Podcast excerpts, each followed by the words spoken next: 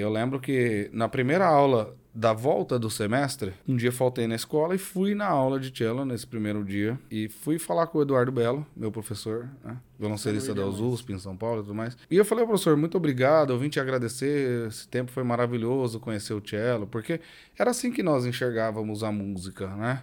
Era só um... É, meu pai é metalúrgico, minha mãe dona de casa, então a gente não acreditava que um dia pudesse tornar isso um, um meio de sobrevivência. Esse papo vai ser demais para você que já pensa Tô velho demais para começar a estudar um instrumento, eu acho que já passou a minha época. O Rafael conta uma história mais do que inspiradora de quando ele começou a estudar violoncelo aos 15, 16 anos de idade e depois de 3, 4 anos já estava fazendo cachê na OSESP, na Sinfônica do Estado de São Paulo. Ele conta também sobre grandes momentos da vida dele, pessoas que foram fundamentais para o sucesso dele, que ajudaram ele na trajetória, e conta também momentos que ocorreram frustrações. Conta quando ele começou a se destacar com o violoncelo e conta também no começo a história de quando ele tocava violão de sete cordas e já estava famoso lá em Santana de Parnaíba. Fala sobre o trabalho do quarteto da cidade de São Paulo, aulas, insights, ideias e muito mais. Pega papel e caneta que esse episódio está recheado de dicas para você anotar. Esse é o podcast Dicas para Violinistas. Ele é violoncelista do Quarteto de Cordas da cidade de São Paulo, professor na EMESP, Escola de Música do Estado de São Paulo. É mestre pela USP, Universidade de São Paulo, e seguiu estudando violoncelo em Paris, na França, na classe do renomado violoncelista francês Romain Garriou. No Brasil, foi aluno de Eduardo Belo, André Micheletti e Fábio Presgrave. Premiado em vários concursos, já solou com diversas orquestras, como a Orquestra Sinfônica do Paraná, Orquestra do Teatro São Pedro, Orquestra Sinfônica Municipal de São Paulo, Orquestra Sinfônica da USP, entre outras.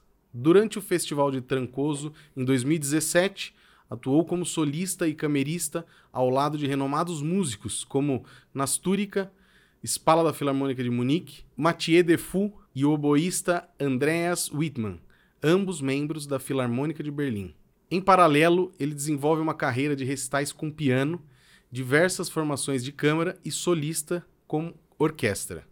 Nos últimos dois anos, lançou três discos em plataformas digitais, um Outro Adeus e Meu Brasil, com André, André Memari e Beethoven Variations com Marcos Aragoni.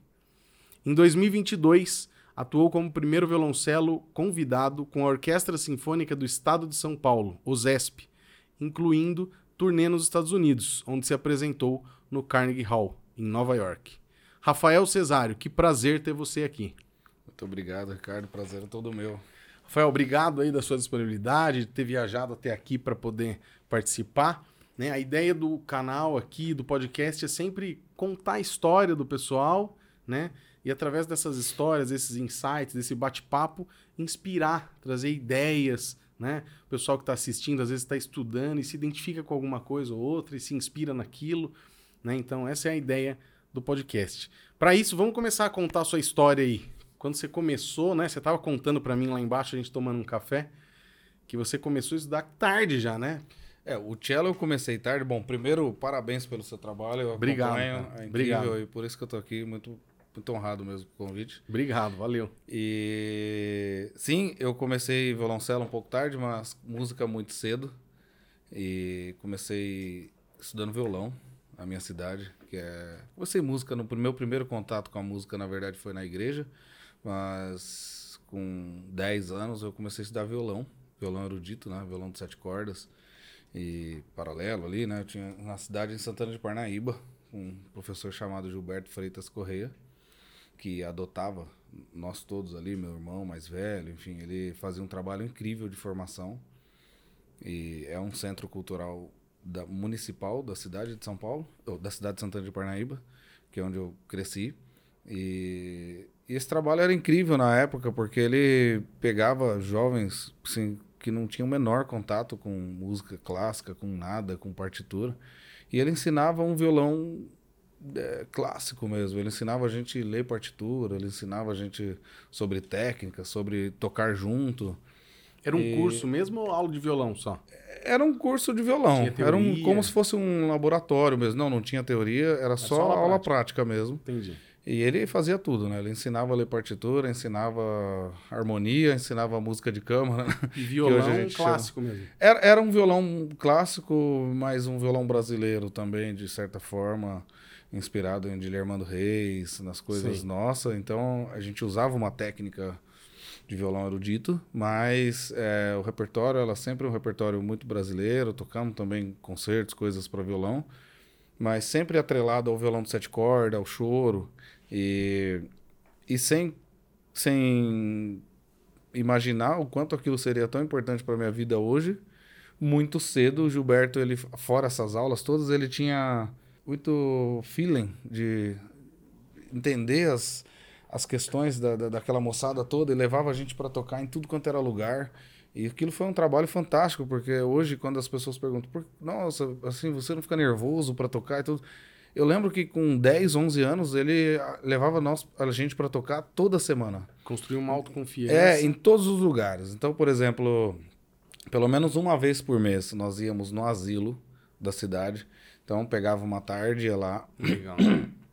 levava, a gente sentava, a gente ia com a própria estante, a própria partitura, sentava tocava para aquelas pessoas ali e depois ia para casa. Uma vez por mês no asilo, no sindicato, cance... almoço do, do, do, pessoal que almoçava no sindicato, a Bacana. gente ia lá, se apresentava. Cidade de Santana de Parnaíba tinha um evento por mês, que era o café da manhã com os funcionários da prefeitura. Toda terça-feira do mês, X, a gente ia lá tocava. Então, desde muito cedo, ele fazia com que a gente tocasse juntos, sem regência. Isso já era uma prática de música de câmara, que na época eu não tinha Sim. ideia do que estava fazendo.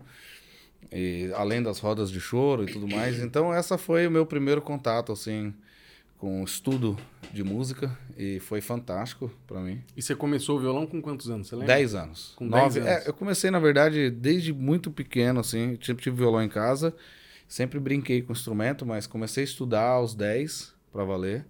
E fui até os 16 anos estudando violão e tocando violão de sete cordas, roda de choro, grupo de choro. Santana de Parnaíba teve um grande festival de, de choro. E eu fui, fiz a abertura do primeiro festival de choro. Tenho até hoje uma camisa em casa, super legal. legal. E, e é isso. E, e, daí depois aconteceu essa mudança pro cello Entendi. de uma maneira muito inusitada. E, e, até hoje você toca o violão ou não? Olha, eu toco um pouquinho. Eu cheguei a atuar com o violão é, na, na na sala de concerto. É. Quando eu toquei, eu toquei por cinco anos na orquestra do Teatro São Pedro, em São Paulo. Tô fazendo óperas. E toquei violão no Falstaff. Na ópera do Falstaff tem um, um solo de violão no meio que eu cheguei a fazer e sete restos, assim, super legal. Tocava cello, o violão ficava do meu lado. Toquei numa outra ópera. Mas, é... mas, mas ficava no fosso, não? Ficava no fosso. O violão é uma, é uma parte de violão. Era um músico ah. extra que a orquestra não deixou. participava do. É, não. Era um músico extra que tinha que ter para tocar o violão. E eu que fiz no Teatro São Pedro. Teve uma outra ópera também que eu fiz, que. Bodas no Monastério, se eu não me engano, que tinha um solo de violão também. E toco bandolim também, por causa dessa coisa do choro. Cheguei a tocar também é, no, no Barbeiro de Sevilha, do Paiziello. É um outro barbeiro de Sevilha, ah, menos tá. conhecido do que, o, que a gente conhece, mas toquei o solo de bandolim, tem uma área inteira belíssima de bandolim. Então, assim, é, essa formação minha, ela, eu tenho certeza que contribuiu demais para o meu contato com o violoncelo posterior. E não bagagem, em vários né? aspectos, e hoje eu toco dessa forma, muito pouco. Sim menos do que eu gostaria. Eu gostaria de tocar mais, mas, mais, mas infelizmente é uma rotina tão maluca que sobra pouco tempo. Mas o violão tá sempre ali e eu faço questão de manter as minhas unhas até hoje. Então, é, de vez em quando eu bom, pego ali para dar uma dedilhada. Não, me atrapalha. também não. Não, aqui sim, eu preciso. Tá, é, essas atrapalham, mas a mão direita não, que é o que eu preciso. Esses uhum. três dedos ah, na mão, tá. mão, direita. mão direita. Então eu mantenho as unhas aqui, mas elas tem um pouco, trabalho um pouco. Ah, legal. Dá mais trabalho manter do que do que, toca, tanto que, eu toco. Do que tanto é. você toca. Legal. E o, o aí você estava contando para mim quando foi essa troca, como que você conheceu o violoncelo, né? Conta essa história aí pro pessoal aí, é, como é que foi? Em Santana de Parnaíba, é, passou por lá um grande violinista que foi assim um, uma, uma das na, na vida a gente tem várias pessoas que se tornam anjos assim, que participa de um momento Sim. e hoje você olha assim, você fala, se essa pessoa não tivesse atravessado o meu caminho, minha vida seria completamente diferente. Então, acho que todo mundo tem essas pessoas. E eu tive várias delas, eu vou falar aqui a, a cada momento, a cada algumas, fase, né? algumas delas, principalmente nos relacionados à música. E, e com certeza o, lá passou um grande violinista chamado Bruce Mack, um americano. Ele veio para o Brasil, não me lembro exatamente quando, mas quando o maestro Eleazar de Carvalho trouxe alguns músicos dos Estados Unidos e ele veio nessa leva e morou em São Paulo muitos anos, chegou a tocar na USESP, na antiga USESP, chegou a tocar... Ele passou pelo quarteto da cidade, que é onde eu trabalho hoje, muito rapidamente, mas ele teve uma passagem por lá. É, meus colegas que estão há mais tempo lá conheciam ele. E ele fez um trabalho incrível. Foi professor na escola de música, solou com várias orquestras, era um grande violinista. E por alguma razão, que eu não sei explicar muito bem, ele foi dar aula em Santana de Parnaíba, num período da vida. Ele era professor de música na escola de São Paulo e. Enfim, ele começou a morar em Sorocaba, por alguma razão Santana de Parnaíba ficava no meio do caminho e ele pegou uma Parou classe ali. Pegou uma classe de violino. E eu sempre brinco também que essa história tem um lado romântico e um que talvez seja o real, mas o romântico é que um dia ele olhou para mim e ele falou: Menino, você tem jeito de violoncelista, você vai tocar cello. E talvez a verdade é que ele tinha muitos alunos de violino e ele queria uma Precisava. camerata, ele queria montar um grupo de música para tocar em Santana. E ele precisava de alguém que tocasse cello. Ele me olhou com 14, 15 anos tocando violão de sete cordas.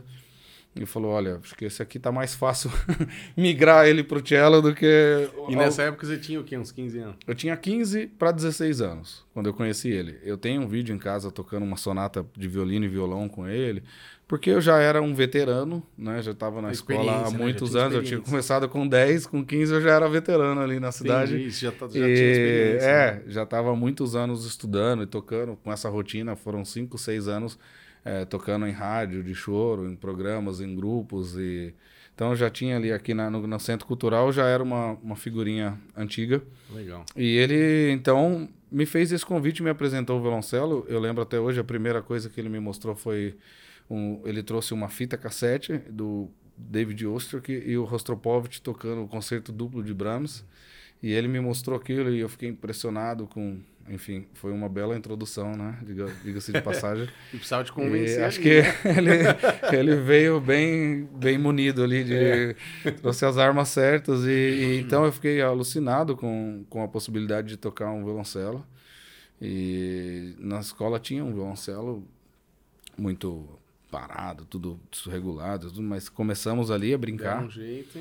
E foi assim, muito rápido, em questão de semanas. Ele começou a me ensinar alguma coisa ali, os baixos e as notas e tal, e conheci, fiz uma viagem para Tatuí um dia por acaso, conheci um menino que estudava no conservatório, que me fugiu o nome agora, e ele me apresentou uma música do Suzuki, assim, falou: "Ah, faz isso aqui que eu acho que você passa no, numa escola".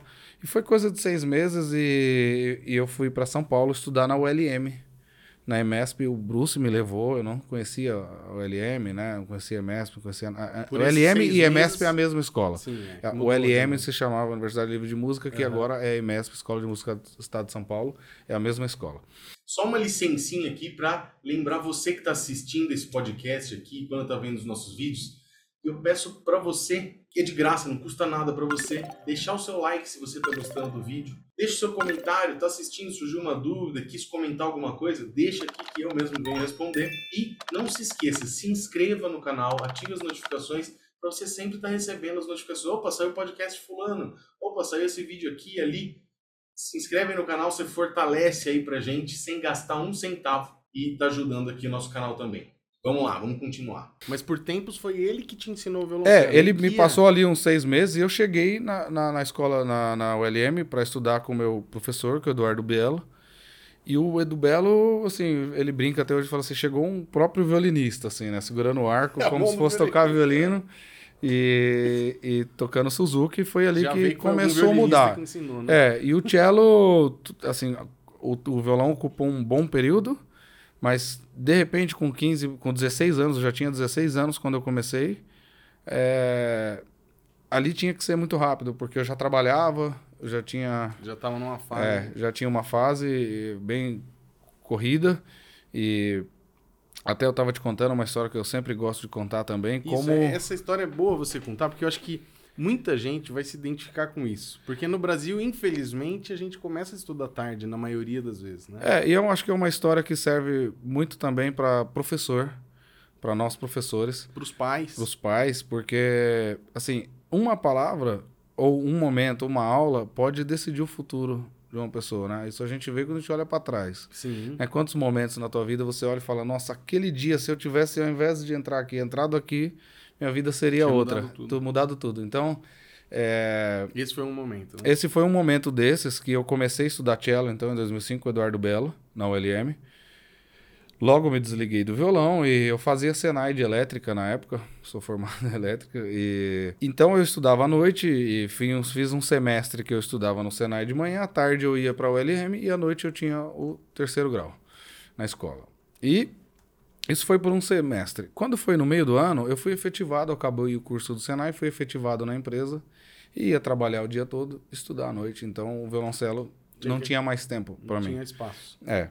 E eu lembro que na primeira aula da volta do semestre, provavelmente na primeira semana de agosto, alguma coisa assim, eu um dia faltei na escola e fui na aula de cello nesse primeiro dia e, e fui falar com o Eduardo Belo, meu professor, né? violoncelista da USP em São Paulo e tudo mais. Na época era professor na escola. E ele e eu falei, professor, muito obrigado, eu vim te agradecer, esse tempo foi maravilhoso, conhecer o cello, porque era assim que nós enxergávamos a música, né? Era só um... é, meu pai é metalúrgico, minha mãe dona de casa, então a gente não acreditava que um dia pudesse tornar isso um, um meio de sobrevivência. E... Então, naquele momento, se, se o Eduardo Belo tivesse virado para mim e falado, Ah, tá bom. beleza, boa sorte, tudo bem, que não seria nenhum absurdo ele fazer isso. Uhum. É por isso que nós, hoje, poderia como não- professor, É. você tem que ter esse cuidado, porque aquilo poderia ter mudado todo o rumo da minha vida. Eu estaria, não sei o que estaria fazendo, mas provavelmente estaria numa fábrica, sei lá, poderia ter ido para engenharia, qualquer outro caminho poderia ser, ter sido.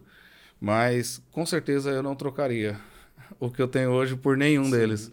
Então eu agradeço é, sempre que tenho oportunidade de agradecê-lo por esse momento, porque foi um momento muito decisivo e ele falou não, vamos tentar, vamos tentar. Pegou o telefone, ligou pro meu pai e falou, olha, seu filho, o que que a gente pode fazer para dar mais uma chance para ele, para ele continuar mais um tempo? E meu pai, muito inteligente na época, ele falou: Não, filho, é isso que você quer, então pode sair da empresa. O que era, foi um absurdo, porque eu moro, morava num bairro pequeno, eu tive uma oportunidade de ouro de fazer o Senai como jovem aprendiz, que hoje é comum, naquela época não era tão comum. Não era tão simples. Não né? era tão fácil. simples, você tinha que ter uma empresa cadastrada no Senai que me pagava para estudar. É um absurdo, assim, era meio salário mínimo, mas era alguma Sim, coisa, uma sim. bolsa.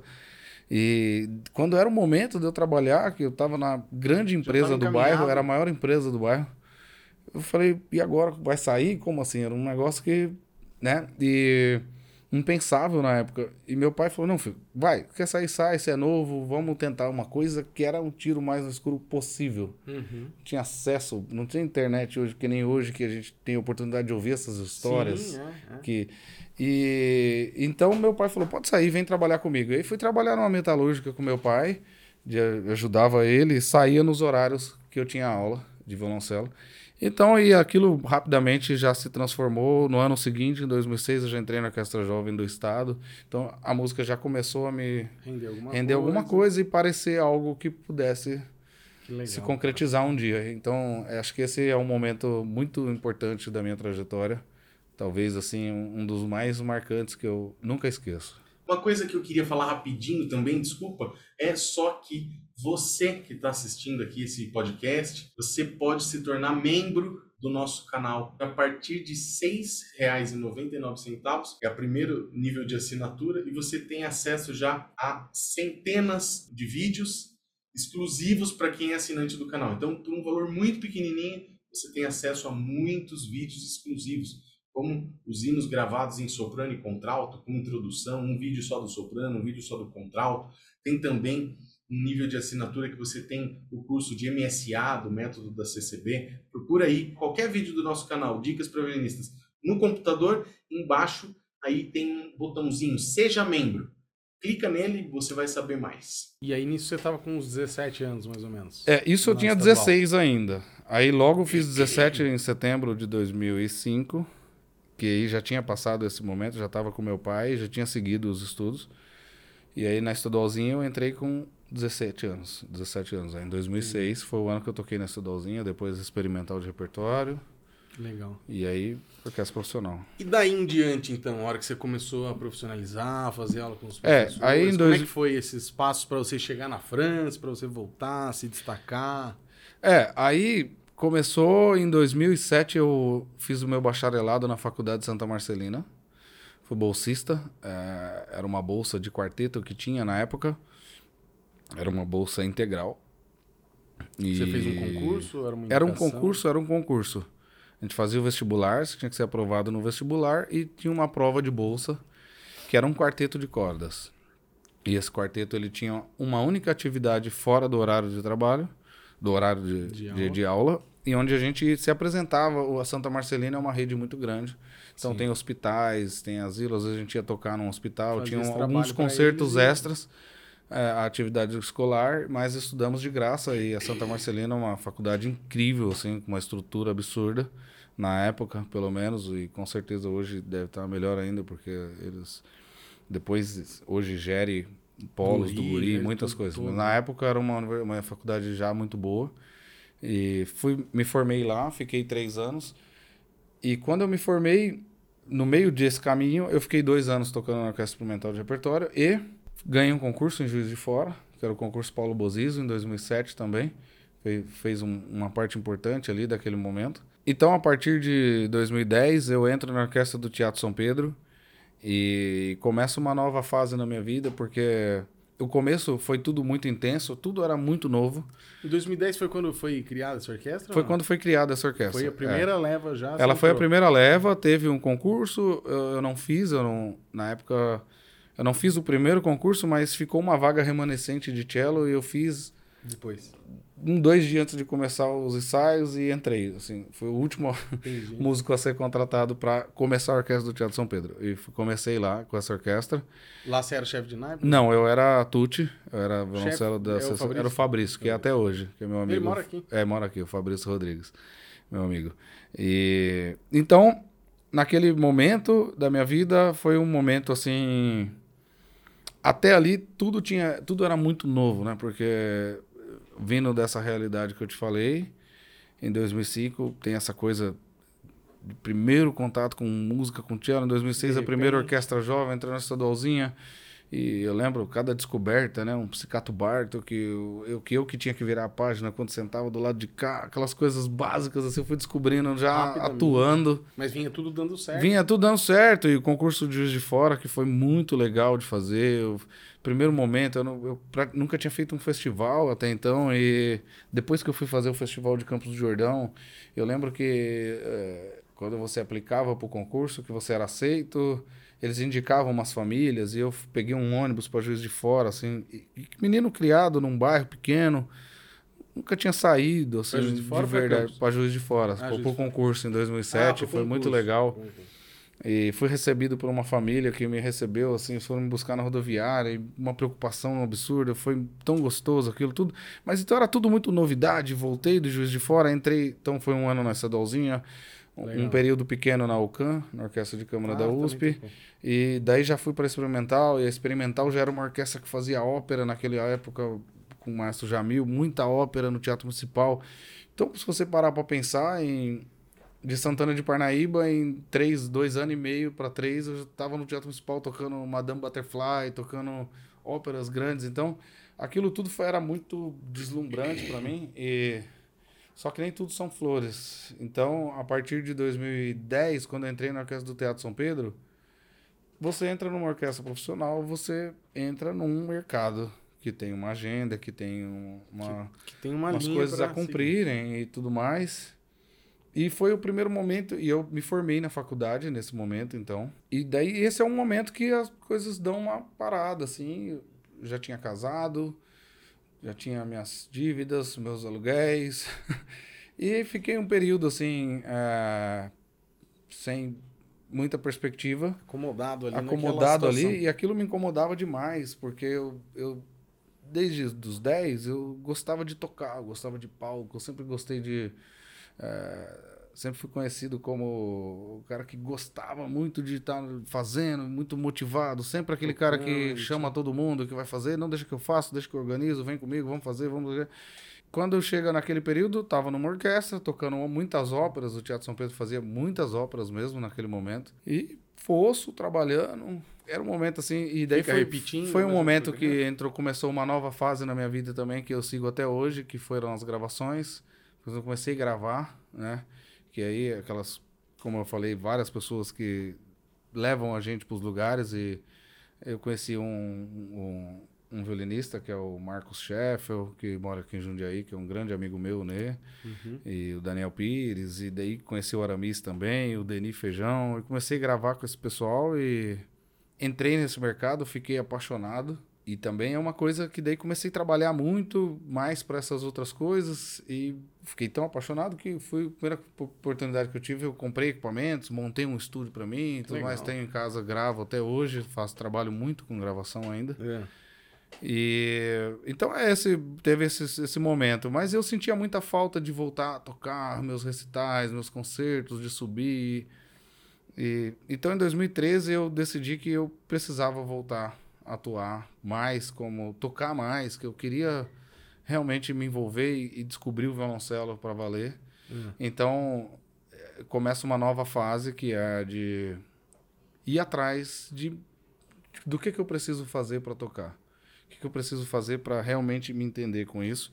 E passo um período de dois anos e meio fazendo aula com o André Micheletti, nesse período, fui atrás do André foi quando eu comecei a enxergar outras coisas no violoncelo. Obviamente que eu estou pulando muita coisa também, Sim. mas o André foi uma peça muito importante, porque eu, eu tenho um respeito, uma admiração muito grande por ele, um grande conhecedor do violoncelo, um artista incrível também. E ele sempre despertando muitas coisas interessantes. E a gente começou a ir, a gente se preparou, fiz um concurso no Rio, ganhei um prêmio de melhor intérprete de música brasileira, que me deu um recital no Rio, toquei com uma pianista chamada Natália Cato, ela mora nos Estados Unidos hoje, topou a ideia, fomos lá, fizemos esse concerto, e aquele foi um recital, um divisor de águas para mim, porque naquele dia eh, a gente fez um recital na Fundação Eva Clabin, no Rio, lá com a Neném Krieger, que cuida da série e tudo mais, esse era o prêmio que eu ganhei. E aquele momento fez tão bem para mim, assim, que eu falei, quero isso. Eu quero fazer isso aqui. Esse aqui é uma coisa que me dá muito prazer, muita vontade de seguir, né? E voltei para São Paulo com isso na cabeça. Então eu preciso, eu preciso conhecer o repertório para cello piano, eu preciso estudar, eu preciso.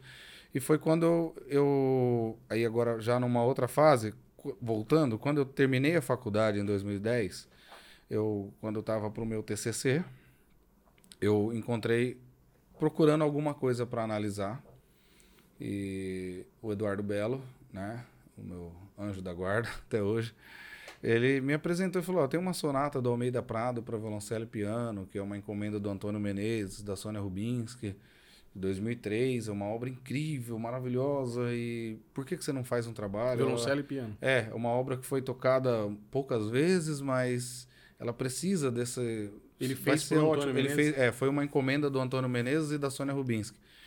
Então, em 2010, quando eu tava, em 2009, quando eu estava me formando, finalzinho de 2009, eu me apaixonei pela obra quando eu conheci.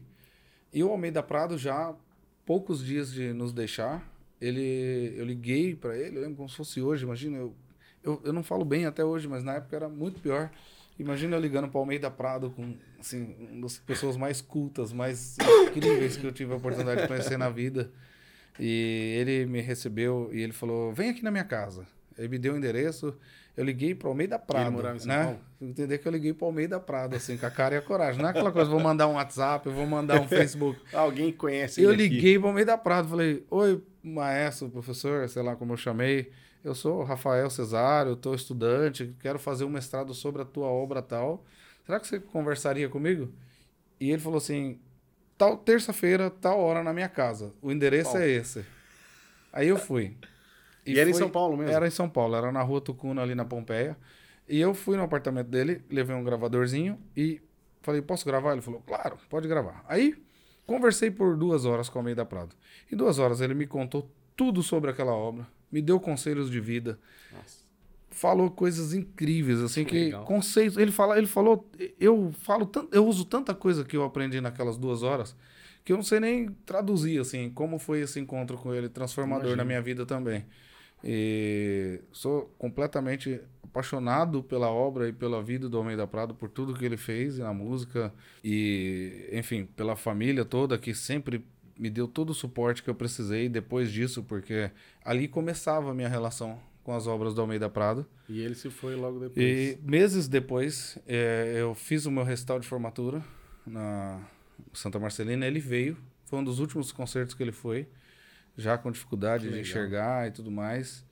E até essa é uma história que eu gosto de contar também, que serve para muitos momentos na vida, né? Quando a gente tem principalmente uma decepção, alguma coisa que parece que é o fim. E eu lembro quando eu cheguei para conversar com o Almeida Prado, eu acho que publicamente é a primeira vez que eu vou falar. Ele, com muita dificuldade de enxergar, ele pegou uma lupa e ele olhava a partitura assim, muito perto. E daí eu falei: Poxa vida, o senhor não tá enxergando. Ele falou: Não, não, não. Não é para ficar lá com pena, não. Aí eu. eu dei aquela risada sem graça. Eu vou também não é pra rir, não. Aí eu já não sabia mais. Ele falou assim: Não, Não. não. é assim e pronto. Ele falou assim: Isso é a vida. Quando eu morrer, Ele tinha já você, vai anos, ler minha. Eu não me lembro exatamente, ele é de 42, então. Isso foi 70. em 2010, é, por aí. 70 e poucos. Ele é de 6 de fevereiro de 42. E depois confirma. Eu tenho certeza que é isso. Aí ele veio o grande conselho, a grande lição de vida. Ele falou: quando você contar a minha história, você vai falar que eu nasci em Santos, que eu cresci, que eu estudei, que eu estudei com o Guarnieri, que eu ganhei o prêmio, que eu fui para a França, que eu conheci a Nádia Messiaen, que eu fui para Jerusalém, que eu fui professor da Unicamp, que eu compus, que eu toquei piano e que eu fiquei cego. Que Olha a importância que isso tem na minha vida. Nenhuma. É só uma linha. Então, assim, é, foi uma lição muito Caramba. grande de vida, porque muitas vezes a gente acha que é o fim e aquilo Na é só uma, verdade, é, um, é, uma, é, um- é final uma, uma vírgula na tua vida, do ponto de vista da tua história. Sim. Então, quando você precisar tomar uma decisão, você achar que. E agora, o que que vai ser? Sempre lembro do Almeida Prado. Isso, no final da minha vida, isso vai ser apenas uma palavra, um- uma Só um frase detalhe. que é insignificante. É um detalhe. Então, é, e foi muito importante, en- dentre várias coisas. Eu tenho isso tudo gravado em casa. Sempre que posso, eu vou lá e, e fico ouvindo novamente a nossa conversa. Isso foi em 2009 para 2010 ali. Final de ano ele faleceu em 2010. Eu não me lembro exatamente a data, mas foi em 2010. Passou. E veio esse período que eu fiquei meio na orquestra do Teatro São Pedro, começando a gravar e me deslumbrado um pouco. Isso era universo. graduação. Isso era para graduação. Ficou tudo guardado, tudo quieto. Ah, em 2013, após o recital com a Natália Cato, eu penso, eu preciso estudar. Só tem um jeito de mudar essa história, é trabalhando, estudando. Então eu resolvo fazer um mestrado e já é, sem condições nenhuma de ir embora do país. Até então é, não existia essa possibilidade. Então eu tentei algumas vezes, tive até algumas coisas, alguns professores que me aceitaram, mas eu não tinha condição financeira de ir. Teve uma bolsa para mestrado nos Estados Unidos que eu não passei no TOEFL. Então coisas assim aconteceram comigo. Então eu decidi que eu ia fazer um mestrado no Brasil mesmo, mas que eu precisava mover. Porque muitas vezes também eu sentia que eu vejo isso com meus alunos até hoje, ah, não deu certo, e desanima e aqui não, não sei o que tem. E eu acho que no fundo não importa onde você estuda, não importa com quem você estuda, é mais importante até do que onde você estuda. Mas no fundo é você. A atitude de fazer é tua. Então, e se a gente, ah, só quero isso se for para um grande centro, se for para uma grande escola, for, isso tudo é ilusão, porque no fundo, Você lá na fazer. frente, se você olhar, você vê que é, é o seu trabalho, é a sua determinação, sua vontade e, obviamente, a sua história. Porque eu não acredito que tudo seja apenas o que você deseja. Isso é, é ter uma, uma série de. Ah, ele conseguiu porque ele foi determinado, o outro não conseguiu. Não. não acredito. Eu acho que cada um tem uma história e a gente tem que respeitar Uhum. essa história, respeitar o ciclo que você cresceu, as aconteceu. suas limitações ou as limitações. Não é, ninguém é igual a ninguém. Então não existe eu posso, você pode. Cada um vai atingir uma coisa agora dentro das suas possibilidades, aí sim. Aí você Sim. pode fazer o melhor que você pode. Que não necessariamente é o melhor que o outro pode. Isso. Dentro da história, dentro das conexões, o momento e uma série de variáveis aí que vai determinar o que vai acontecer. Então, por isso que eu tenho cuidado para dizer que ah, ba- basta querer muito. Não é verdade.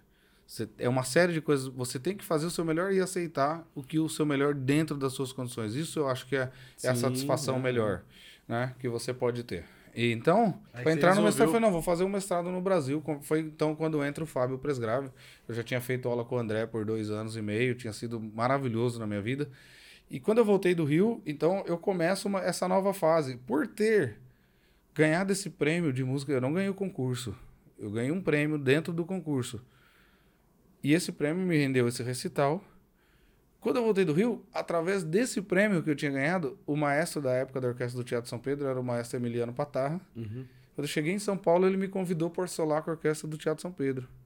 Foi a primeira vez que eu toquei assim como orquestra profissional. Eu já tinha tocado concertos com outras orquestras e tudo mais, mas sempre prêmio que ganhou na faculdade, alguma coisa assim. Uhum. Como orquestra profissional convidado foi a primeira vez. E toquei variações sobre um tema rococó. Esse vídeo tem no YouTube até hoje disponível em 2000 e fevereiro de 2014, 9 de fevereiro de 2014. E esse concerto é um concerto que foi transformador também, porque aquele momento também me deixou muito feliz, muito satisfeito de trabalhar com isso. Então foi um momento de muita adrenalina para mim e eu falei, poxa, eu quero seguir nisso, eu quero, eu quero tocar, eu quero tocar essa música, eu quero tocar com orquestra, eu quero tocar com piano, essa é a minha paixão. E então fui atrás do mestrado na USP, foi que começa a minha história com o Fábio Presgrave, que foi quando ele se credenciou no departamento de música da USP. Ele é professor da, da Universidade Federal do Rio Grande do Norte, É. mas ele, como professor doutor titulado na- universidade, ele pode ser professor, pode mestrar e doutorar em outras universidades. Ah, sabia. Foi o caso. Ele me mestrou na USP. Eu sou mestre pela USP, mas o meu orientador é o Fábio Presgrave. Então passamos os próximos um ano e meio juntos, trabalhando tanto o cello quanto o meu trabalho, que daí volta ao Almeida Prado. Que aí foi porque a minha dissertação de mestrado é toda em cima dessa obra e desse meu encontro com ele. Lá eu tenho a entrevista inteira publicada e além de todo esse, esse trabalho maravilhoso que foi esse momento junto com o Fábio. E, e aí as coisas vão surgindo. Após esse concerto com a Orquestra do Teatro São Pedro, é, uma semana depois, o maestro da antiga Orquestra de São José dos Campos, que infelizmente acabou, um vereador acabou com a orquestra porque ele disse que Lembro. 2 milhões e meio Era muito. e era muito dinheiro para a orquestra e dava para comprar não sei quantas ambulâncias. Não que as ambulâncias, Não muito fossem pelo necessárias, contrário, né? mas é, ele tirou. Foi uma- cer- certamente ele fez um, Uma comparação aí que não. não, não fecha a conta, né? É.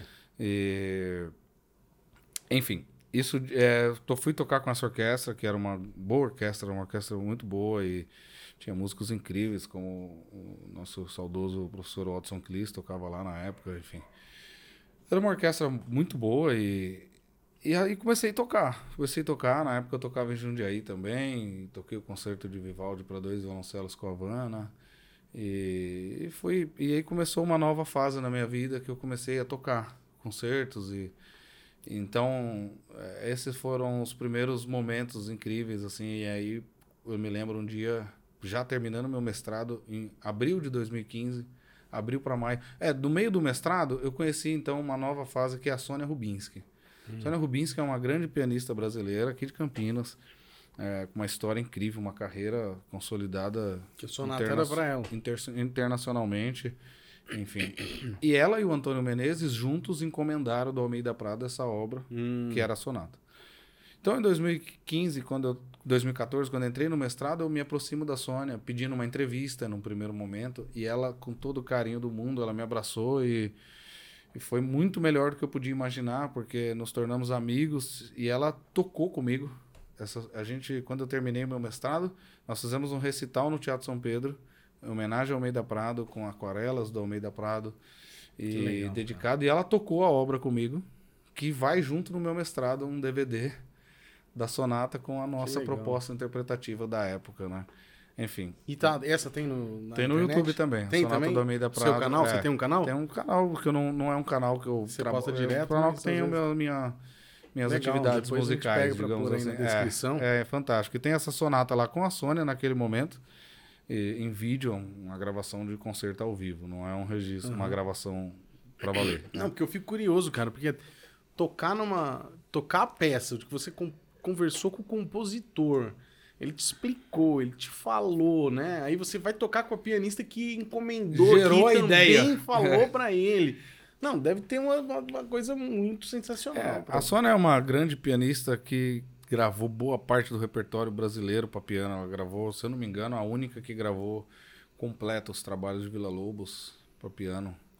Tem prêmios com gravações. Ela recentemente ganhou um prêmio na Europa com a gravação do concerto para piano da Almeida Prado com a Orquestra Filarmônica de Minas Gerais Que legal. e tudo mais.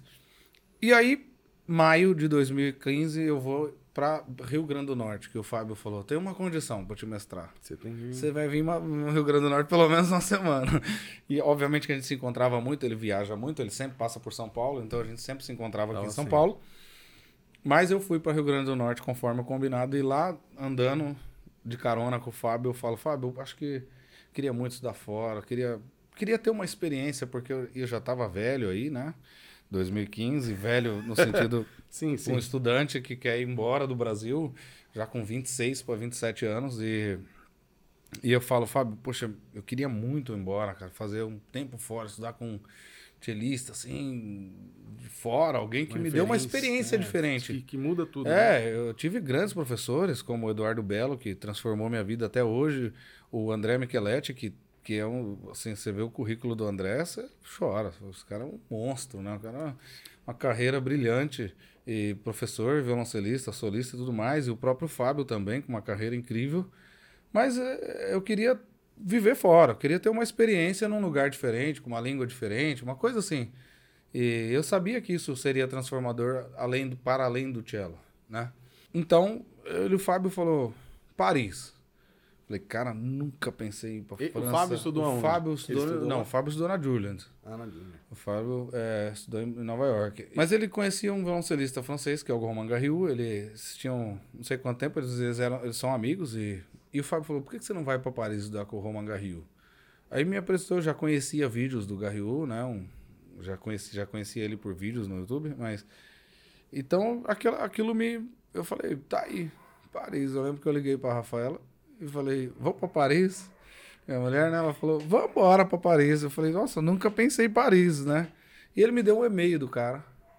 Eu cheguei em casa mandei um e-mail pro cara. Falei assim, ó, eu tô terminando meu mestrado, eu quero passar um tempo em algum lugar, pra estudar estudar fora e tal, você topa? E ele falou assim...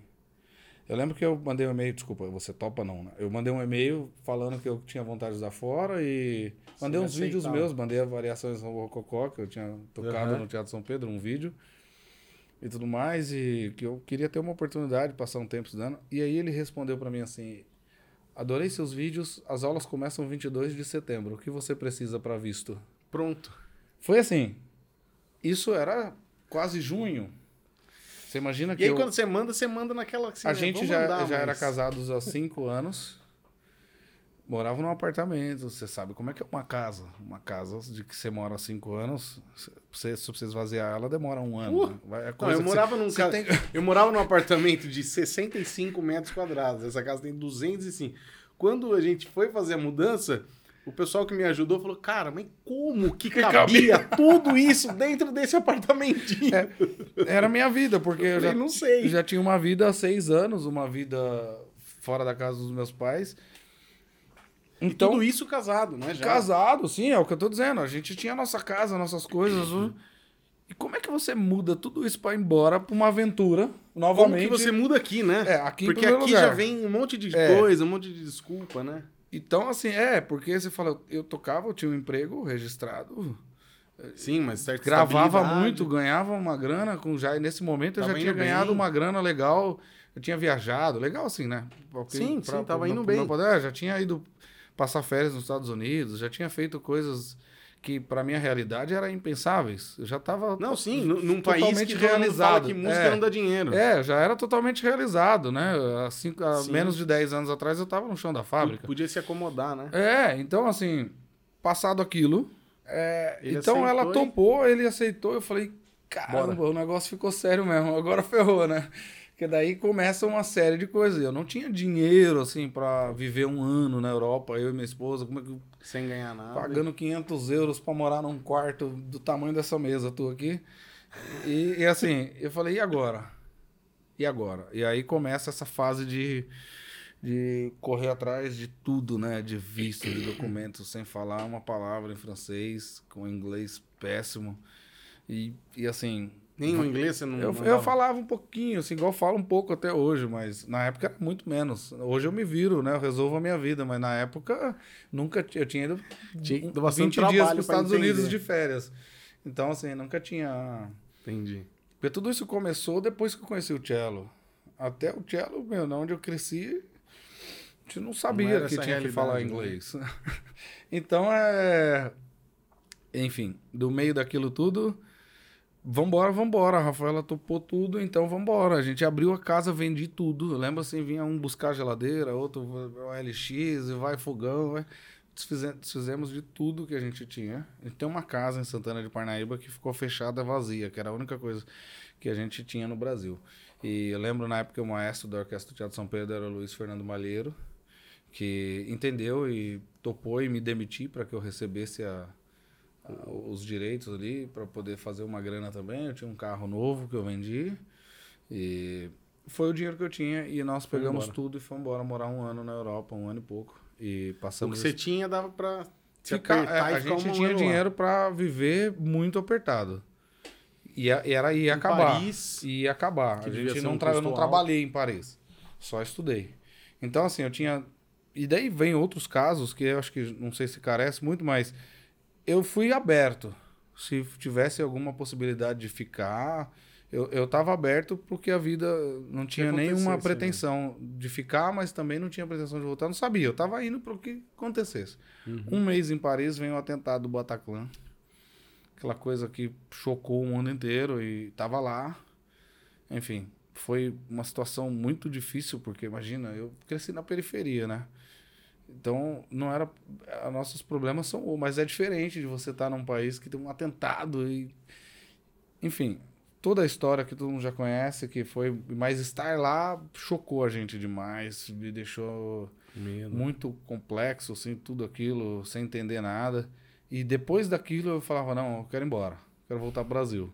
Então, foram outros problemas também, que a Europa passava por vários problemas naquela época de refugiados, de fora os atentados que tinham na uhum. França. Eram vários problemas ali de administração que aconteciam.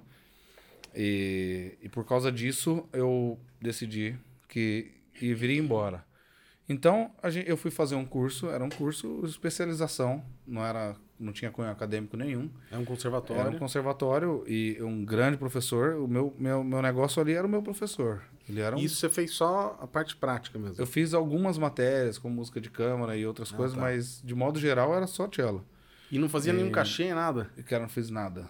Eu, ah. Daí, porque então? Como eu estava lá, teve o Bataclan, e aí eu coloquei na minha cabeça o seguinte: eu se você assistiu esse vídeo até aqui, é. você percebeu que eu trabalho desde que eu comecei o cello. Sim, começou Comecei trabalhando numa empresa e depois fui trabalhar com meu pai, dali para orquestra, orquestra jovens. Eu nunca só tinha estudado na minha vida, só estudado. Sempre me dividindo entre trabalho e estudo. Então eu, eu conversei com a, com a minha esposa e falei, olha, a partir de agora vamos fazer o seguinte, nós vamos embora. Quando acabar o dinheiro, nós vamos embora. Eu tinha um prazo lá, era um, tinha um período que eu ia ficar. Então eu não vou, não vou atrás de nada. Minha prioridade vai ser estudar. E, cara, eu acordava, eu pegava o violoncelo e eu guardava para dormir. Dia inteiro. Dia inteiro. Eu só estudava. Estudei, estudei, estudei, estudei. Foi assim, foi o período de ouro para mim, porque mudou demais a minha cabeça. E nessa altura técnica. você já tinha uma maturidade de é, estudar mesmo, Eu né? já tinha feito Não um mestrado. Quando a gente tá começando, tinha, que a gente fica só tocando. Eu já tinha sido aluno do Belo, do Presgrave, do André, e fora Masterclass com milhões de violoncelistas, já tinha passado num concurso do Teatro 2010, Teatro Municipal de São Paulo. Não entrei, passei em segundo lugar, entrou a Maria Eduarda, eu fiquei. é, esperando uma vaga e depois virou fundação, não entrei, mas já tinha passado num concurso desse no Teatro São Pedro que eu toquei por cinco anos e já tinha solado Rococó, Raiden Dó, já tinha feito muitas coisas. Então é e foi um primeiro momento que eu realmente parei só para estudar e fiquei um ano assim, só estudando violoncelo o dia inteiro. E aí? O dia inteiro. É, eu senti que foi um momento transformador de muitas coisas que tinha pendente e que eu uso até hoje. Até hoje eu continuo estudando.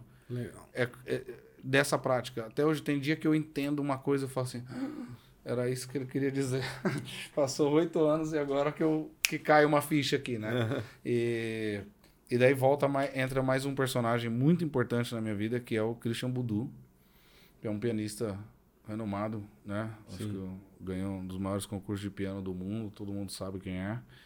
E eu conheci o Chris, tipo, um mês antes de eu ir para a Europa. E pouco, sim, poucos dias antes de viajar para França. Ele é o quê? Ele é americano? Não, o Christian é brasileiro. Ah, é O Christian é brasileiro? brasileiro. Ah, Christian Budu é um Eu já ouvi o nome, mas eu não sei, não conheço. grande é. pianista aqui uma carreira fantástica. Ele ganhou o Clara Haskell, um dos maiores concursos de piano do mundo. Se tornou hoje, eu acho que é um dos pianistas maior atuação no mundo inteiro, brasileiro. E, e uma pessoa muito sensível e muito generosa, que desde que a gente se conheceu, ele assim, foi uma pessoa que me ele se torna uma grande figura na minha vida desse momento. Não só pela ajuda que ele me deu antes de ir para a França, porque e e ele faz isso até hoje com jovens, com, com pessoas que ele admira. E não só, mas com todo mundo que precisa. Ele é um cara que tem um- uma sensibilidade muito grande. E ele me ajuda um pouquinho ali antes de ir para a Europa, mas quando eu volto, que, que aí é o, o próximo capítulo mais difícil, talvez, que eu passei na vida. Que você ficou um ano. Eu fiquei um ano, um ano e pouco. um é, ano e pouco em torno fora disso, do mercado. fora de tudo.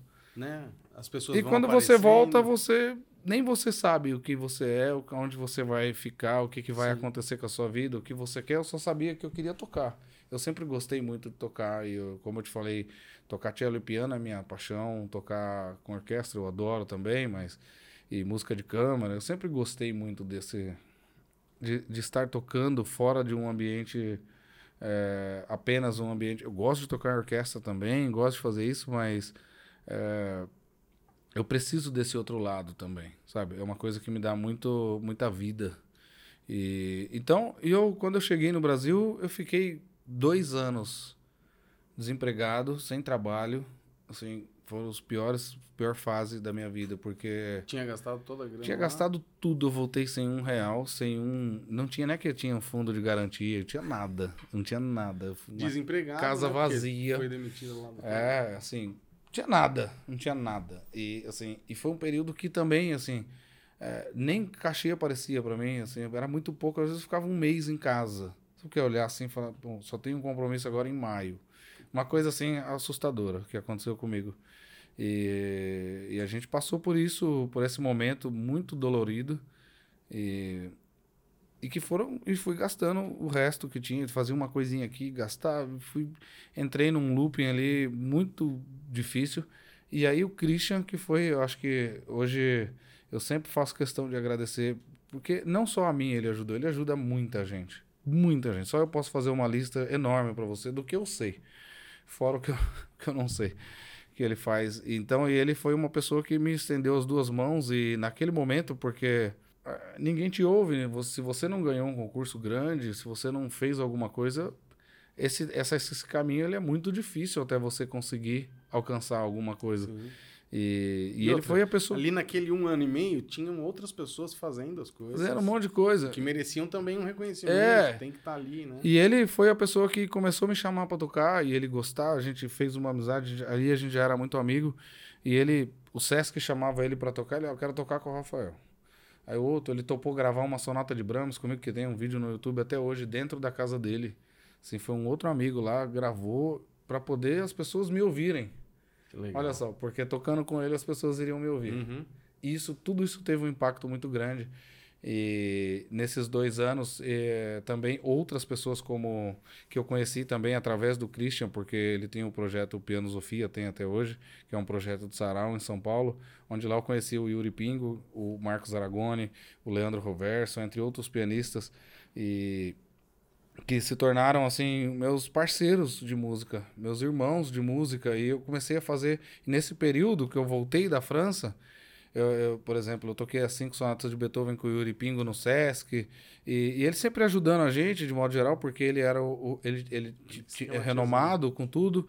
E, e nós, e, especialmente essa oportunidade que, através do projeto dele, de conhecer essas figuras, como o Yuri Pingo, que, que é um, um irmão que eu tenho até hoje, um super pianista, um parceiro, assim, um mestre que daí eu continuei minha vida, meus estudos, eu sempre digo isso com os meus irmãos pianistas, que é o Yuri e o Marcos e o Christian e o Leandro e tantos outros que seguiram que eu segui, grudei neles, porque comecei a fazer música com eles e tocar o repertório de cello e piano, Legal. que era a minha paixão, que é a minha paixão, e passei esses dois anos, só que isso não era rentável. Então esse era o grande problema. E em casa a gente foi chegando numa situação muito difícil, até que chegou um momento assim que não tinha mais o que fazer. Cheguei no fundo do poço e aí a, a Rafaela, ela, entrou na internet e arrumou um concurso para fazer em Portugal. Assim, em Lisboa. ela, no, no Rafaela não toca. advogada. Ah, advogada, você falou. Arrumou um concurso para fazer em Lisboa, no Metropolitana. Falou, por que você não vai fazer essa prova? Eu falei, puxa, cara, 20 mil devendo num cartão, 18 no outro, como é que eu ia para Lisboa? Pagar uma passagem para Europa. É, enfim, colocamos os cartões na mesa, peguei um voo para Lisboa, que ia São Paulo, Nova York, Nova York, nos Pensacola, Pensacola, Londres, Londres, Lisboa. Passava três dias para chegar em Lisboa. E fui, fui lá.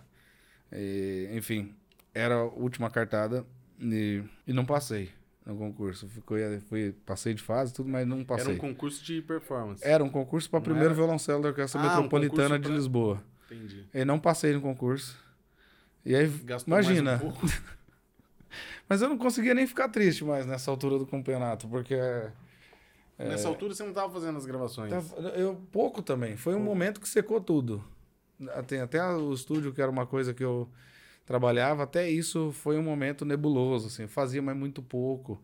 Né? Eu trabalhei muito com Aramis, Aramis também, enfim, lá antes de, ir para a França, é, trabalhei muito com ele, me ajudou bastante. O Ney, que me introduziu na gravação, o Daniel, todo esse pessoal que são meus amigos até hoje, eu trabalho muito com eles também. Mas durante esse período não aconteceu nada, cara. Assim, fiz muito pouco também. E foi um período ruim para todo mundo, né? De certa forma. E então quando eu volto de Lisboa, que daí eu, aí realmente eu não sabia mais o que ia fazer. Eu tinha um concerto com o Christian novamente, tinha me convidado, que era para solar o concerto tríplice de Beethoven com a Orquestra Sinfônica do Paraná, em julho. Então eu tinha esse concerto marcado, que assim, poxa, solar o tríplice de Beethoven com a Orquestra Sinfônica do Paraná com o Christian Budu, com Winston Ramalho, um excelente violinista, um solista, né, espala da Camerata, e todo mundo conhece, e o maestro era um, um alemão que com 22 anos tinha entrado na Filarmônica de Berlim, um violista e um grande maestro. Então eu tinha um momento mágico para viver com uma grande orquestra que recém-estruturada e nessa situação que eu tava assim. E é duro, né, cara? Então, Você... Assim, eu preciso. Você estudar, eu preciso esperar para vender o cello depois do tríplice, né? Porque se eu vender agora. Posso até vender agora, mas, mas não posso mas entregar. Eu tenho que tocar um concerto ainda, né? É, posso tem, tem que esperar um pouquinho. E quando eu tava voltando, que a viagem de volta era mais ou menos como a de ida. Era três dias. Eu fui parar em Miami, eu passei por todas as cidades possíveis. Uma rota aí daqui para. Deu uma volta ao mundo para sair em Lisboa. E a volta era a mesma coisa. E eu lembro que na volta eu tava em Miami, assim. Tava em Miami, né? Parece chique, mas eu tava dentro do aeroporto, provavelmente comendo um hambúrguer. E, e, chegou uma mensagem no meu celular do Nelson Rios, que é o Nelsinho, violinista uhum. do quarteto da cidade. Falando, Rafa, onde você tá? Poxa, a gente queria conversar com você para ver a possibilidade de você vir pro quarteto. Então ali, assim, sabe quando você vai assim. Tipo, cancela a venda aí do é, E aí, pô, já essa viagem nova de, de Miami para São Paulo já foi outro, outra coisa, né? Então, quando eu cheguei em São Paulo, e foi engraçado que eu cheguei em São Paulo, a Orquestra Sinfônica do Teatro Municipal, a Orquestra OSM, me convidou assim: você quer ficar de cachê aqui até o final do ano? Então, e eu topei no primeiro momento, porque ainda ia conversar com o quarteto. Isso era junho. Comecei, toquei o Cavaleiro da Rosa com eles. Em julho eu ia tocar o Tríplice. E dia 1 de agosto Você 2008 eu entrei no quarteto de cordas da cidade. E aí minha vida mudou, né? Graças a Deus, a partir de então, é... todas as portas se abriram.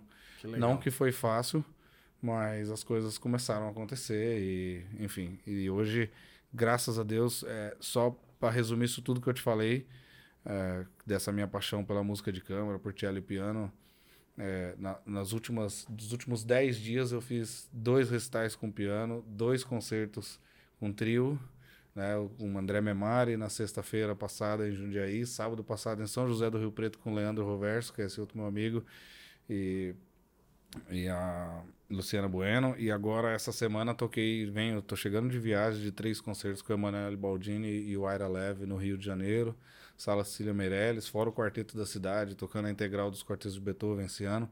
Então, assim, graças a Deus, todo aquele, toda essa história que eu te contei, hoje é, é até significativo estar gravando isso aqui com você nesse momento, porque é um momento que, assim, hoje eu tô f- realizado dentro daquele sonho que eu tinha Profissionalmente. Estou fazendo meus concertos com piano, estou fazendo minhas músicas de câmara com outras formações, trio, toco no Quarteto da Cidade, estamos na nossa temporada normal. No próximo dia 18 eu vou tocar Variações Rococó novamente com o maestro Roberto Tibiriçá, na Orquestra Sinfônica do Paraná. Então tenho outros concertos com a orquestra até o final do ano. E tô, então, graças a Deus, eu diria que tô feliz da vida, assim, tô realizado dentro dessa ótica. E o quarteto é o, o emprego dos sonhos ali de todo mundo, Rafael. O quarteto é o emprego dos sonhos. Você ser contratado para trabalhar num quarteto, né? Quarteto de cordas, eu acho Porque que... tem, pouqui, tem pouquíssimos ou quantos tem no Brasil aí que. Olha, que contratado igual o nosso, É, tem um quarteto na, na- no Rio de Janeiro. é. Eu não tenho certeza de qual instituição o quarteto é ligado, mas tem um quarteto no Rio de Janeiro também, com pessoas queridas que eu conheço lá, e que desenvolvem um trabalho também, mas não é um trabalho como o nosso, que é uma temporada o ano inteiro, dois concertos por mês, que é uma, um, um corpo artístico mesmo. O Quarteto da Cidade é um corpo artístico do Teatro Vocês fazem Municipal. esse, esse, esse planejamento? Dois concertos por mês? Não é, Sempre? nós temos uma meta, assim como a Orquestra Sinfônica Municipal, Ah, tá. assim como o ZESP, assim como todo corpo artístico. Nós somos um corpo artístico da cidade, Uhum. É, que está dentro do Teatro Municipal. O Teatro Municipal hoje tem cinco corpos artísticos. A Orquestra Sinfônica Municipal, Municipal. o Coro Lírico, o Coro Pau- Coral Paulistano, o Quarteto de Cordas da cidade de São Paulo e o Balé da cidade de São Paulo. Ah, São cinco corpos artísticos que existem no, no Teatro Municipal de São Paulo hoje. Quarteto da cidade, o mais antigo deles, criado por Mário de Andrade em 1935. Puxa vida. Então é um grupo que está caminhando para 100 anos. aí. E é concurso público ou é SLT? É CLT. Ah, é Toda, CLT. toda a- a- o Teatro Municipal era, né? é CLT. O Teatro Municipal, lá muito lá atrás, tinha as concurso. pessoas concursadas, é, mas hoje são pouquíssimos na casa.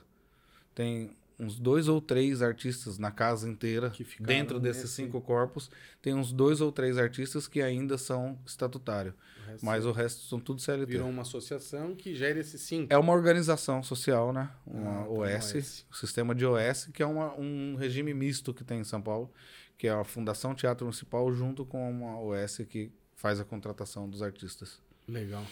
Mas e frustrações, Rafael? Porque tudo que você ia fazendo, você ia passando. Não, eu Você acho que as indo- frustrações elas fazem parte da vida do- de todo mundo Como que... que você lida, né? Como que a gente. Você fala pro pessoal, né? Assim, Olha, por, concurso, essas coisas, né? por incrível que pareça, eu sempre lembro do Almeida Prado. Tudo que parece que é muito grande, se você tiver sabedoria para lidar, no- no- lá na frente, na- no ponto de vista da tua história, da tua vida, é muito pequeno. É apenas um detalhe. Então, eu acho que é, nada é o que parece ser. Então, você às vezes joga todas as suas energias numa prova, num concurso, e se eu não passar, minha vida tá acabando. Mentira. Tem um jeito. É, tem sempre 10 portas abertas. É que você só consegue perceber É isso olhando para trás. Né? Você não consegue ver isso olhando para frente. Os pontos eles se ligam quando você olha para trás. Então assim, eu em 2010 eu fiz um concurso para primeiro violoncelo numa orquestra fora de São Paulo, não passei. E na época para mim era o fim do mundo, porque eu tinha Você achava eu tinha com numa certeza crescente. que eu ia passar e era um momento que eu tava vivendo e não passei. E hoje eu olho para trás e falo, cara, Fez foi parte. a melhor coisa que aconteceu, porque Olha o tanto de coisa que eu vivi, olha o que eu tô vivendo Talvez hoje. teria me acomodado ali. É, então assim, tudo, né? eu sempre. é, lá na frente eu sempre entendo todas as decepções que eu tive. E essa é, a- é o conselho de quem já tá mais velho. Legal. Não se frustre. Obviamente que eu falo isso dentro da ótica de que você sempre faça o seu melhor, sempre tenta, sempre acredita em você. Não é para você simplesmente. Então eu vou. Não, não tô banalizando a, a seriedade das coisas. Muito pelo contrário. Sim. Então, assim, eu vou para passar. Mas se eu não passar, Mas não é o fim do se eu mundo. não passar, Próximo. lá na frente eu vou olhar para trás e vou entender o porquê que eu não passei. Uhum. Eu acho que é, não tem muito a ver, mas de alguma forma sempre tem a ver. Mas toda vez que você tem um outro adeus, você tem uma nova oportunidade. Sim. Toda vez que você fecha uma porta, outra Abre vai abrir. Então é, é natural isso na vida. Então a frustração é isso. A gente se frustra. Eu acho que eu me frustro mais, mais. Eu me frustro mais quando eu vou fazer um concerto, alguma coisa e não consigo render o que eu gostaria, ou quando eu não me sinto bem tocando. Aí eu fico mais frustrado do que quando eu faço um concurso e não passo. Eu acho que isso é, é totalmente insignificante. Porque o que importa é- é- é- são os resultados do trabalho que eu fiz e não o que as pessoas vão achar. Nada é absoluto. Esse não é o melhor aparelho de telefone que existe. Ele pode ser o melhor para mim. E principalmente quando você se trata de uma coisa como arte, como música, você, se você tem 10 pessoas diferentes, você vai ter 10 opiniões diferentes sobre aquela performance. Vai ter um que vai adorar, vai ter um que vai achar isso, vai ter outro que vai achar outra coisa. E ninguém tá certo ninguém tá errado. São apenas opiniões. Então, isso tudo tem que estar em sintonia para que algo dê certo num concurso, numa prova, e você tem que estar num bom dia. Então, assim, é- isso tudo é muito. É tão. Seria tão. Seria minimizar tanto todo o trabalho todo o esforço, você se frustrar a ponto de não conseguir lidar com isso, sabe? Que não vale a pena. Eu sempre acho que, sim, ficar chateado, ficar triste, porque às vezes você tem uma esperança com alguma coisa, outra, mas sem deixar isso afetar a vida, porque a vida, o que importa é, e principalmente a música, né? A frase que eu adoro é que a música a gente nunca tá sozinho, porque ela tá sempre com a gente. Então, os melhores momentos na músicas, na música sempre foram sozinhos, sempre foram em poucas companhias e muito e a maior deles não trabalhando. Essas são as maiores emoções. A música ela tem esse Legal. poder, essa essa essa coisa que a gente dúvida. se alimenta dela mesmo. Então, eu acho que é focar nisso, focar no, no, no, na- no que você acredita, na sua conexão com ela. Eu sempre acho que a música dá a mim, a você, aos seus alunos, ao Yoyomar, ao Pelma, ao Wengerov, a todo mundo a mesma coisa, o mesmo prazer. O que, inter, o que, o que difere é, é como você consegue se conectar com ela. Então, eu posso me conectar com a música igualmente, o meu aluno igualmente o Yoyomar, e a gente pode sentir a mesma coisa enquanto toca.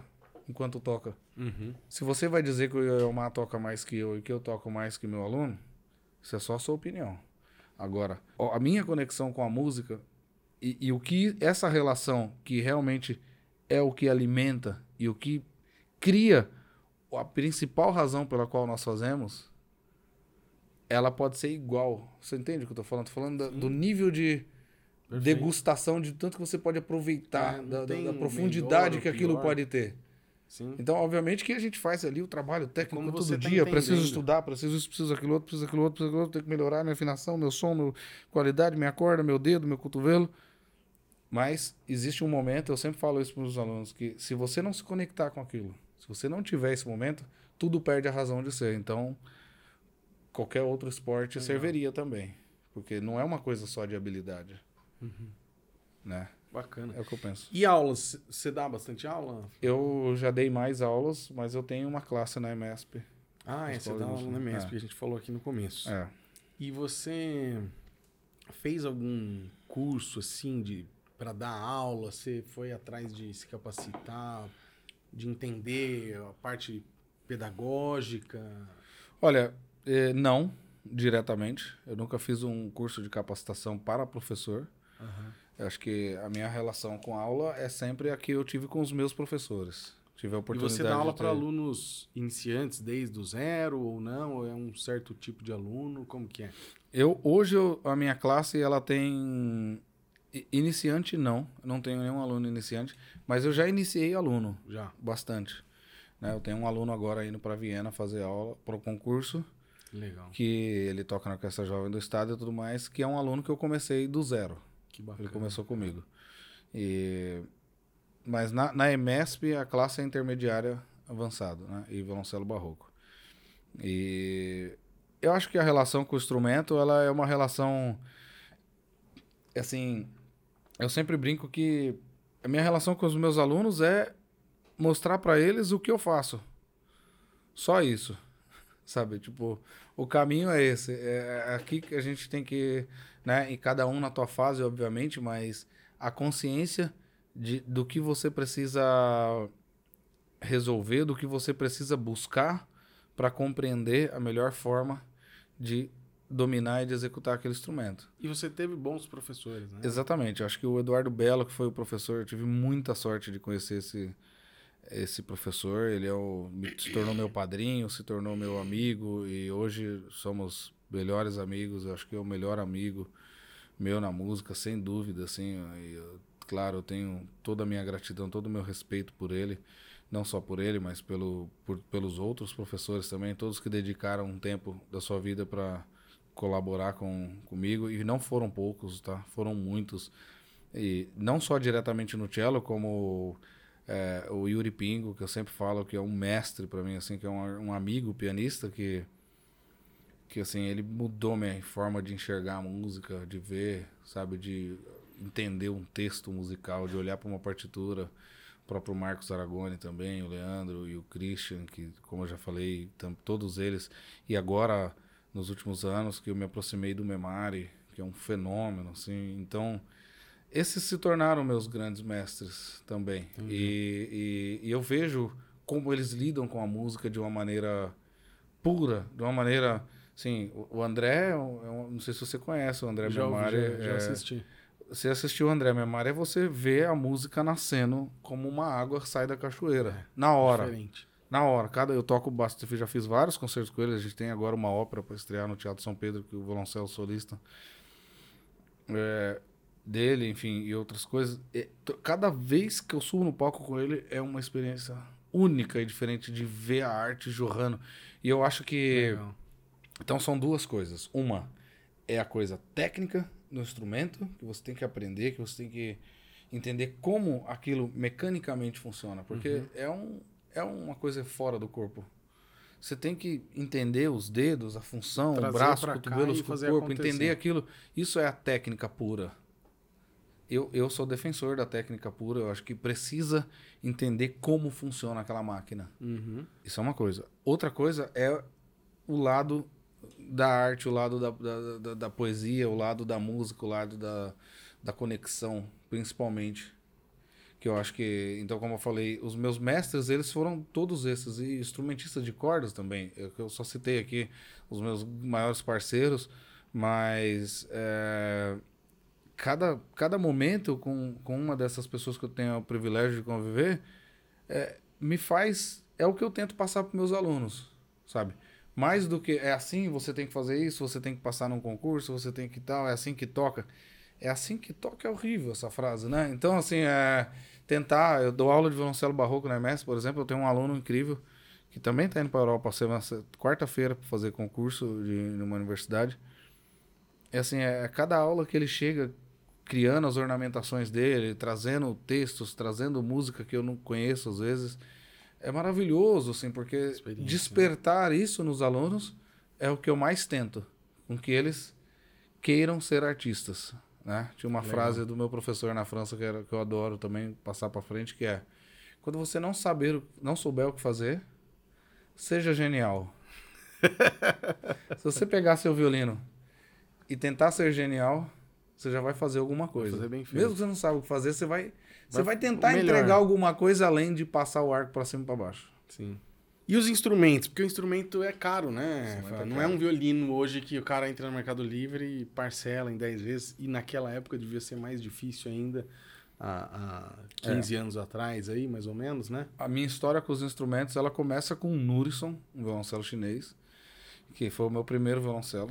E eu usei Que ele. seu pai comprou ou que você usava da... Eu fui eu mesmo que comprei, eu já Ah, trabalhava, né? Ah, Eu já tá. fazia Senai Mas ali, já você... tinha minha ah, coisa. você comprou já. É, eu comprei. Naquela época meu pai do- me ajudou, obviamente. Ah. né? Se ele ouvir, ele vai ficar bravo. Claro que meu, tudo que eu tenho, meu pai me ajudou. Aham. É, sempre tem o pai ali dando uma força, Tá. né? Um apoio. é, e naquela época mais ainda. Então. Seu pai é, músico ou não? Não, meu pai é. Meu pai não é músico, ele tocou Legal. violão, assim, amador, um pouquinho de. Ah, então vinha dali, o e seu violão você... É, o violão em casa Veio foi desse porque meu pai, ambiente. é, vem Ah, desse tá. ambiente que ele gostava de tocar umas músicas e Legal. tal, mas tudo muito simples. E... Mas inspirador, simples, mas inspirador, sempre Legal. feito com muita, muito carinho. Então, é... meu pai me ajudou a comprar esse primeiro cello, era um Nurus, era um instrumento barato, um instrumento, sei lá, Barato, na né? época de, enfim, dos mais baratos. É, é que você sabe. mesmo barato não é tão É, é dos mais baratos. fácil, né? Então, ele, esse foi meu primeiro cello. Ah, Depois, é, eu conheci o João Paulo Franceschini, que é irmão do Sandro Franceschini. São dois irmãos. É, o Sandro fabrica instrumento. Ele, ele mora em Poço de Calda. Ele fabrica Ah, instrumentos. Franceschini. Ele faz violino, viola e violoncelo. é. E o João Paulo é o irmão dele, que mora em São Paulo, que mais ajusta. Ele ajusta os instrumentos e vende também os- esses instrumentos. Entendi. Então eu conheci o João Paulo nesse período e ele me mostrou um primeiro violoncelo deles, que era o mais barato que eles tinham. Que era quase o mesmo preço do Nuro, só era pouquinha coisa mais cara, só que já era um instrumento de autor, já era um instrumento regulado. Foi meu segundo já. cello. É. Depois, Aí não- você que foi lá e É, trocou. daí já tudo já era, daí foi só eu mesmo, já trabalhando, já Aham. ganhando dinheirinho com música. Legal. Mas isso tudo, no começo foi muito rápido, assim, eu fui trocando, a cada ano eu já trocava de instrumento. Aham. Depois eu tive um cello, um outro instrumento chinês restaurado, aqueles instrumentos chineses que Sei. um luthier pega, dá uma melhorada nele ali e tudo mais. E depois eu fui para um instrumento. Isso tudo é o jeito que, que era dito. A, a veracidade desses instrumentos só Deus sabe. Mas disseram que era um alemão de fábrica, era um instrumento antigo, que daí já um pouco mais caro, que também era um instrumento razoável, assim. Com esse instrumento foi quando eu fui convidado pela primeira vez em 2008 fazer cachê com o Zesp, eu já eu usava esse instrumento, ou seja, já era um instrumento que se dava atuava ali num, num meio profissional. E, e, a- e desde 2000, a partir de 2009 ou 10, ali naquele período, eu voltei pro cello do João Paulo Franceschini, do, do Sandro, que era um, que é um cello incrível, que está hoje com um aluno meu na Alemanha. E eu fiquei com esse violoncelo por alguns anos. E durante aquele período de 2012, gravações e tudo mais, é, que eu já ganhava um, um dinheiro, apareceu um violoncelo, que é o meu cello, que eu tenho até hoje em casa, que é um instrumento tcheco muito antigo, de 1870. E era de uma família na Zona Norte. que Esse já com etiqueta tocava, mesmo? Esse já com etiqueta. Esse é um cello, que é o cello que eu toquei Tríplice de Beethoven, que é o cello que eu toquei Haydn que eu solei os concertos que eu tenho tudo no- na internet aí. É esse cello. É o cello que eu usei até recente. Legal. Agora toquei como primeiro cello da UZS, toquei no Carnegie Hall com esse Com cello esse de cello. primeiro cello, né? E fiz solos e tudo mais. Então é um instrumento que, que eu tenho até hoje. E agora, nos últimos meses, desde abril, eu voltei novamente pro cello do, um cello do Franceschini. Ah, que é? é um cello modelo Montanhana, um cello fantástico que eu adoro, que eu acabei de tocar no Rio. Meu último vídeo no YouTube que eu acabei de postar com o Emanuele no, no Instagram. É um vídeo já com esse cello que eu realmente estou adorando. Então você tem dois cellos. Eu tô com eu ainda não comprei esse, mas Ah, eu, tá eu vou ficar tá- com ele para tá mim. Eu tô. É muito certo que ele vai ser É dele meu. mesmo ou é de alguém? É do João Paulo mesmo. Ah, é é do próprio João Paulo que é um do que é o irmão que ajusta, né? Entendi. O outro fabrica e esse é o que ajusta, mas o cello é dele. Mas eu já tô tentando negociar com ele, que é um instrumento incrível que eu tô adorando Que e tô legal. tocando com ele. Um cello hoje. Porque assim, o violino tem o chinesinho, que é 300, 400 reais. Depois tem o chinês melhorzinho de mil, dois mil, né? E aí vamos entrar naquela faixa de, de 3 a 5, 6 mil. E aí depois já é de. Sim. E o, e o cello, vai. Como que são as faixas de. de Olha, eu acho que o instrumento mais barato hoje vai estar na casa de uns 3 mil. 3 mil. É. E um jogo de um corda, chinês. né? Ah, Do Mauro, por corda- exemplo. É, o jogo do Mauro eu não tenho certeza quanto Mais tá, mas deve estar em 100 torno pau. de 100 reais. É mais um jogo mesmo, o Versum Solo, que é a que eu uso. Dois mil É reais. 2.800, 3 mil reais. É. É isso que vai estar custando. Então, Isso é, é igual o preço do carro, né? Então é Tá- difícil, Tá, num né, jeito cara? absurdo, assim. É, isso tá realmente incontrolável. E o violoncelo é a partir disso. Aí o limite. Mas um violoncelinho legal, assim, que o cara já tá tocando um Haydn o ali, cara ele tá precisa, tocando, orquestra jovem, é 10 mil. No mínimo No 10 mínimo mil. 10 mil. Pra um cello razoável para um Razoável, aluno. né? um aluno bom. É bem mais puxado, É. né, cara. Assim, é 10 mil pelo menos. E, E a galera que vem estudando assim, que às vezes não tem a grana, não consegue. Ah, isso a gente passa todos os Vai dias. indo. A gente vai rebolando para ajudar aluno no jeito que Vai um pode. se ajudando, Por né, exemplo, vai o, o Franceschini, o João e o irmão dele, é, eu- eles já vendem, eles vendem instrumento para meus alunos assim que já te, tenha casos de pessoa que um cello de 10 mil, o cara vai pagando 150 reais um mês, Pra 300, ajudar o para ajudar mesmo, assim, né? né? Claro, não tô dizendo que é só bater lá que vai. Não, claro que Quando não. ele tem isso é uma é uma é uma Não, é um monte de porque É, veio- E ele tinha um instrumento Sim, naquela época, é. alguns instrumentos. Então tem, tem que conspirar. É aquilo que eu falei. Sim. Não tô dizendo porque. Mas Não. é. Essa possibilidade existe, obviamente, e sempre tenta ajudar. Agora, é um caso geral, assim, a gente tem. As coisas estão muito caras e muito difícil e muita, muitas pessoas. Eu tenho vários alunos precisando de instrumento. E tem pessoas bondosas, é, tem um- uma pessoa que eu não, não vou citar o nome, ele pede para não citar o nome, é por isso que eu não vou falar Aham. mas que me emprestou um cello, inclusive, é, um cello de 1800, um cello fantástico, assim, maravilhoso. Cheguei a atuar na USESP com ele também em alguns concertos. É, gravei um concerto na Fundação Maria Luísa Oscar Americano, com trios com a Betina e Érica Ribeiro usando esse cello, para que se alguém quiser ver o cello. É um cello maravilhoso, assim. E ele tinha vários cellos, e ele, ele- emprestou para vários alunos. Eu tenho aluna minha usando um cello dele também. Que legal. E, então, existem esses casos, mas a, a necessidade é maior do que o que se tem. Por Uhum. exemplo, tem um aluno na EMESP hoje que ganhou festival na Europa, vai em agosto fazer festival na França e toca em condições precárias de instrumento. Aí pega um emprestado com alguém, depois tem que devolver, depois tem que emprestar pro outro. E aí é difícil, né? Você É, porque o cara toca na orquestra jovem, ele ganha, sei lá, dois mil reais por mês e, ele tem que pagar um aluguel, dividir, mesmo dividindo, já vai quase um metade, de as 10 coisas mil. em São Paulo estão muito caras. É, exatamente. Como até ele levantar esse dinheiro para conseguir comprar No meio do caminho a corda vai ficando velha, cuida, custa dois, dois, mil. três mil reais uma corda. É. Dois mil e oitocentos reais É bem complicado, sabe? cara. E é muito complicado. É, eu, nos últimos cinco anos, nos últimos quatro ou cinco anos, toquei com cordas, tô tocando com cordas da Tomastic, eu represento a marca aqui. Legal. E então, Quais é, as cordas que você usa? Eu uso o Versum Solo. Versum É a solo, corda que eu mais gosto. o jogo inteiro. É, assim, eles já me mandaram outras cordas para provar, como a Rondó, por exemplo, que é maravilhosa. E mas a corda que realmente parece que foi feita para mim, sabe aquela você outra, se identifica com aquilo? Porque às vezes é, um mas eu tô outro, com outro cello agora do João e eu continuo certo. achando que a Versum Solo é a melhor corda que eu já toquei. Entendi. Tem outras combinações, claro, que Legal. sempre existiram. A Verso é uma corda relativamente nova, um lançamento. Mas eu super recomendo. E, e eu brinco que não é só porque eles me mandam a corda, porque se eles não mandarem, eu vou comprar também. Porque eu casei com a corda, assim, eu adorei a corda. Legal. E é uma corda. que- Essa é a mais top que tem hoje. Não, é, é difícil dizer ainda, isso. assim, não, de- de, de preço, é. De preço tá entre as mais caras. Acho que Nossa, três, é, quase as três mil. Larsens com Spirocor, é, Versum Solo, Rondó, todas essas cordas estão na mesma faixa de preço. Você vai pagar em torno de 2.800, 3.000 reais. Nossa, É, aí é uma questão de escolha mesmo. né? entendi. E breu, o que, que você usa? Eu uso o Bernadel, Bernardão. que é um breu que eh, meu professor usava e me indicou lá em 2005 e eu casei Tá até ele. hoje. Eu nunca mudei. É. Dura quanto tempo um breu pra você?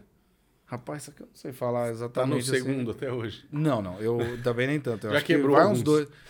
Pouco, viu? Quebrei É? pouco breu. Quebrei pouco breu na vida. E eu, eu, eu, eu não sei falar, porque quando tá acabando, eu peço outro e tá E- acabando. e não eu faz muita outro. diferença, né? Não, e é só o Bernadel, só uso esse. E- Ele, eu gosto do Bernardel também faz anos, porque ele é bem fininho, uma ele não é aquele breu grudentão. É Cara, isso, por, por isso que eu gosto. eu sou, assim. eu não sou consigo- assim, eu sou um cara muito pragmático e eu nunca fui muito de ficar assim experimentando, É, sabe eu também. coisa, esse aqui é mais assim, esse é mais Meu cello, uma vez que o cavalete tá no lugar a alma, eu fico oito, oito anos sem mexer. em cavalete, ah, eu troco a corda, obviamente. Com todo cuidado, eu levo também no, no João assim. Paulo para ele trocar para mim. Sempre, João, mora meu vizinho agora, posso passar aqui para trocar uma corda? Ele vai lá, troca para mim, para não mexer. Você, eu, ah, deu Também certo, assim, não encosta, né? Que eu tenho amigos que toda semana tá lá, puxa o pé Não, do e cavalete, puxa, puxa o pé pra lá. Eu- casou pra mim ali, não mexo nunca mais. Eu também. E eu uso um arco do Henry Guerra. Eu tenho dois arcos, um do Henry Guerra, um do, do Francisco Silva. E são dois arcos incríveis, mas é, são, enfim, eu uso o breu nesses arcos que eu toco hoje. Legal. Brilho, arco, instrumento, não é isso aí que o pessoal gosta de saber. O É. pessoal gosta de perguntar essas coisas. O pessoal tem essa, essa tara, né, de saber que corda que é que o cara usa, que corda que é. É, às, vezes eu não, é, às vezes eu não perguntei do arco e os caras escrevem no comentário assim, pergunta que arco, poxa, eu quero saber. Eu falei, cara, o que que muda, gente? Que muda, você? né? Não muda É. nada, né? É, assim como, assim como o breu, é, obviamente que tanto o instrumento quanto o arco são muito importantes, que Sim, sejam bons, que sim. tenham muita qualidade, obviamente. Mas isso também é uma coisa que eu acho que é, é tipo estudar fora, é tipo é tipo ganhar uma bolsa e é tipo várias coisas. É muito importante e muito indispensável. Porém, você não pode colocar isso em primeiro plano na tua vida. Sim, porque não muda o Não resultado. muda o resultado. Então, tipo assim, é, às vezes o aluno fala assim, cara, eu preciso tocar tal dia, mas meu cello tá muito ruim. Cara, é seu cello. Você tem que tocar com esse cello. É um processo para você mudar. Então, é, é- e, e não vai determinar nada esse instrumento novo ou esse arco novo. É, é, arco, eu passei muitos anos sem arco. Muitos anos. Eu tinha um arco horrível e chinês, comprado no eBay. Cara, eu passei no Teatro Municipal com esse arco. Pronto. É, lá. e, e no Teatro São Pedro também, onde eu trabalhei por cinco anos, e solei, fiz. Quando eu tinha algo muito específico, assim, mas muito realmente uma coisa assim Que, que, poderia alterar. precisava mesmo, daí o Belo. Cansei, passava na casa dele, mas passava 8 da manhã, pegava o arco, fazia o negócio Devolvia e devolvia à de tarde. Então, assim, é, eu acho que isso tudo é, é, não pode estar na frente do estudo, sabe? É, então, é, exatamente. e cello é a mesma coisa. O instrumento é a mesma É coisa. porque às vezes a pessoa fica dando desculpa. É, eu é isso que eu falo. Não fica assim, ah, não fica esperando, cara, você poder comprar o cello dos seus sonhos, você começa, De começa, alguma, faz, vai fazendo, vai, fazendo. você vai conhecendo pessoas, as coisas vão acontecendo. coisas, exatamente, vai- é. né? É aí que vai acontecer. É, eu fiquei praticamente 10 anos tocando só num violoncelo. Eu, eu também não gosto de ficar mudando de instrumento. Putz, eu Eu, também eu odeio ficar. Não adianta, eu posso ter 10 cello em casa. Vai ter aquele que eu um vou ficar usando ali ele. dá uma diferença, Pra mim, né? eu me sinto já. E assim, é uma coisa. Eu toco muita coisa diferente. Eu tenho um volume muito grande de coisas pra tocar. de coisa, entendi. Então, assim, quanto menos eu mexer, melhor é pra mim. Quanto mais eu mudar alguma coisa, é um problema que, que, que pode me gerar. Né? É, no meio de, por exemplo, esses, todos esses concertos que eu falei pra você aqui das duas últimas semanas, dois recitais com piano, um concerto do quarteto e dois recitais com trio, foram cinco programas diferentes Olha lá. não repeti nenhuma peça. Tanto com a Memari, com o Leandro, como os trios e o quarteto. Tudo programa diferente. No Rio a gente tocou as- os três trios de Brahms, um trio de Heger e um trio de Rachmaninoff. Então assim, eu não tenho tempo para ficar vendo se esse cello é um pouquinho para lá, um pouquinho para cá. Sobreu. Eu preciso estar com o instrumento... É, é, tem que estar assim a coisa mais. E, e eu acho que isso faz diferença. Você. É igual professor, cara. Se você tem um professor que te dá aula e você começa a duvidar de tudo que ele fala, não, mas é, eu- eu- às vezes o aluno chega e fala assim. Ah, mas o outro professor, o Eu vi fulano, eu vi na internet." o cara fazendo uma mudança de pos- Então, assim, ainda que você. Ao arco, o dedilhado, ainda que você discorde depois, lá na frente você vai ter tempo de tomar, de tirar suas Isso. conclusões. Mas enquanto você estiver focado em um trabalho, acredita naquele trabalho. E vai. Se você não é capaz de acreditar num professor, num trabalho, numa coisa e realmente aprender aquilo que você está fazendo o mais profundo possível, muda. Senão Vá para um lugar. É, tudo, se você né? fica raso em tudo, e principalmente no desenvolvimento técnico, que é esse momento nebuloso, que são, eu, eu olho assim, são fases, sabe? E linhas que às vezes você para numa linha e para romper aquilo é, é uma, uma luta muito grande, sabe? Uhum.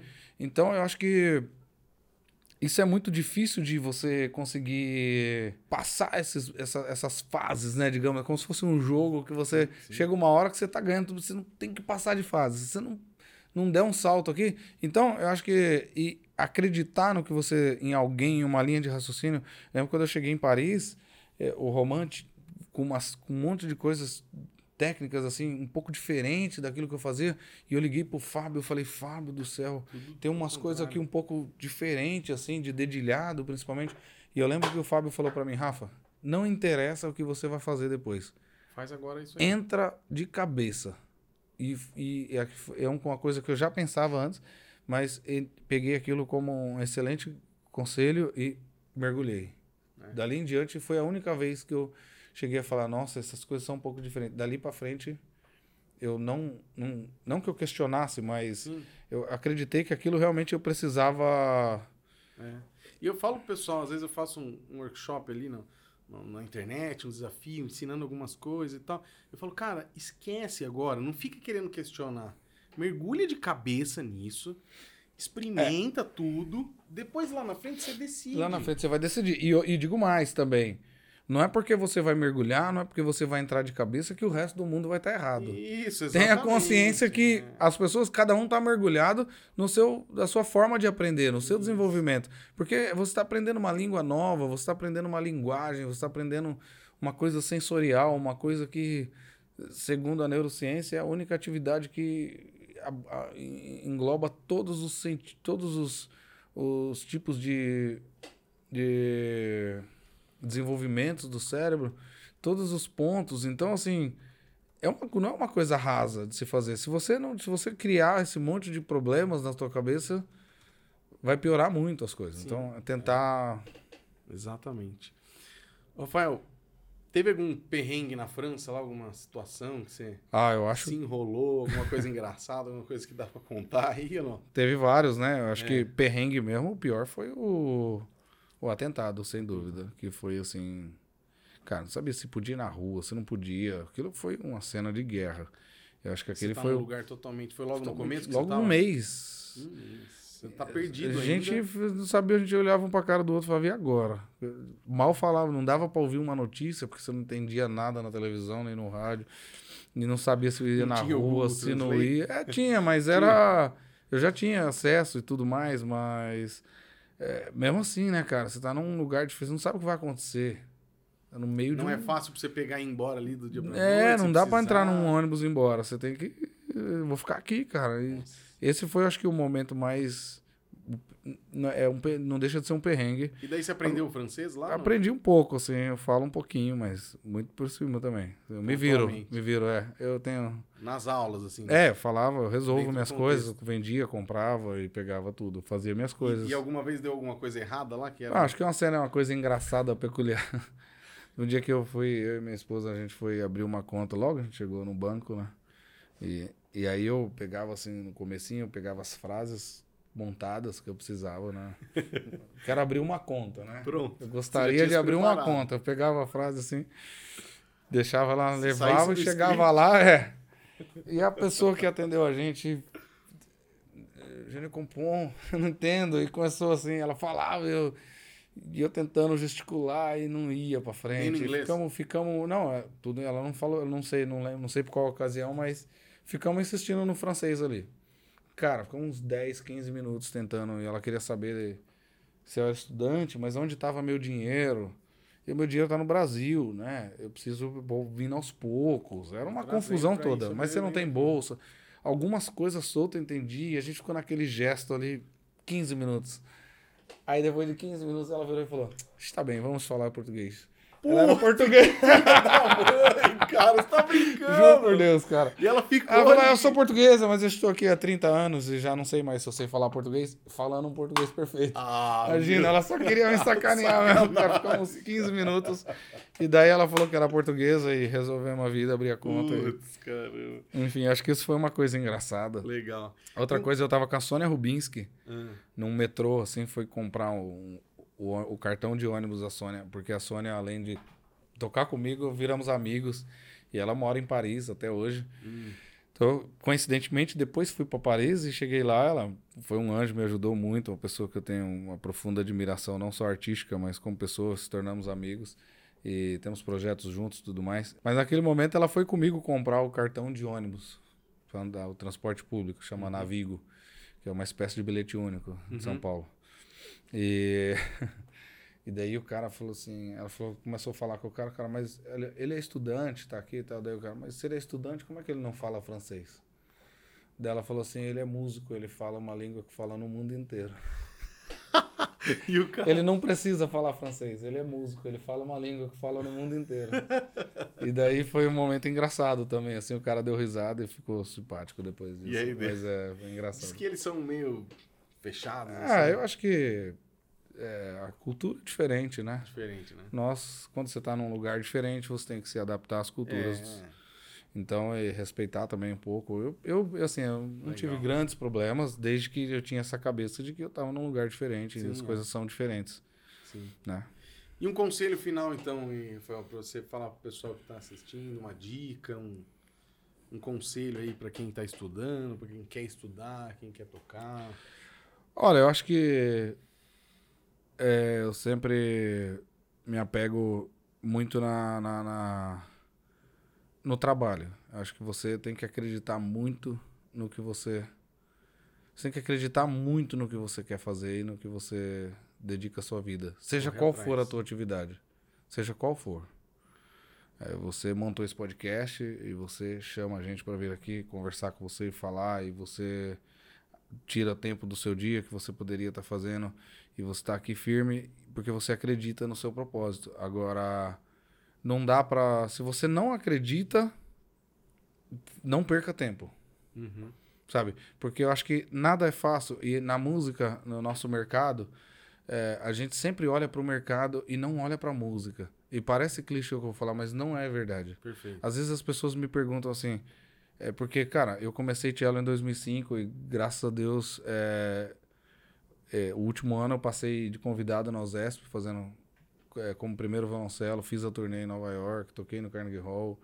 E hoje estou tocando com as orquestras, com, com meus grupos de câmaras, com os parceiros como, enfim, o próprio André Memari, que assim, para mim um dos maiores artistas desse país no momento e o, e, e, tantos outros que eu toco, o Christian, o Yuri, o Marcos, o, o, o Aira, Lev, o Baldini e tantos outros amigos e parceiros músicos que eu tenho. E, e assim, a verdade é que tudo isso foi. Essas, essas coisas surgiram por acreditar muito na, na música, no projeto e no trabalho musical, artístico. Sabe? Eu ainda sigo acreditando. E, e, e mesmo quando algo não dá certo.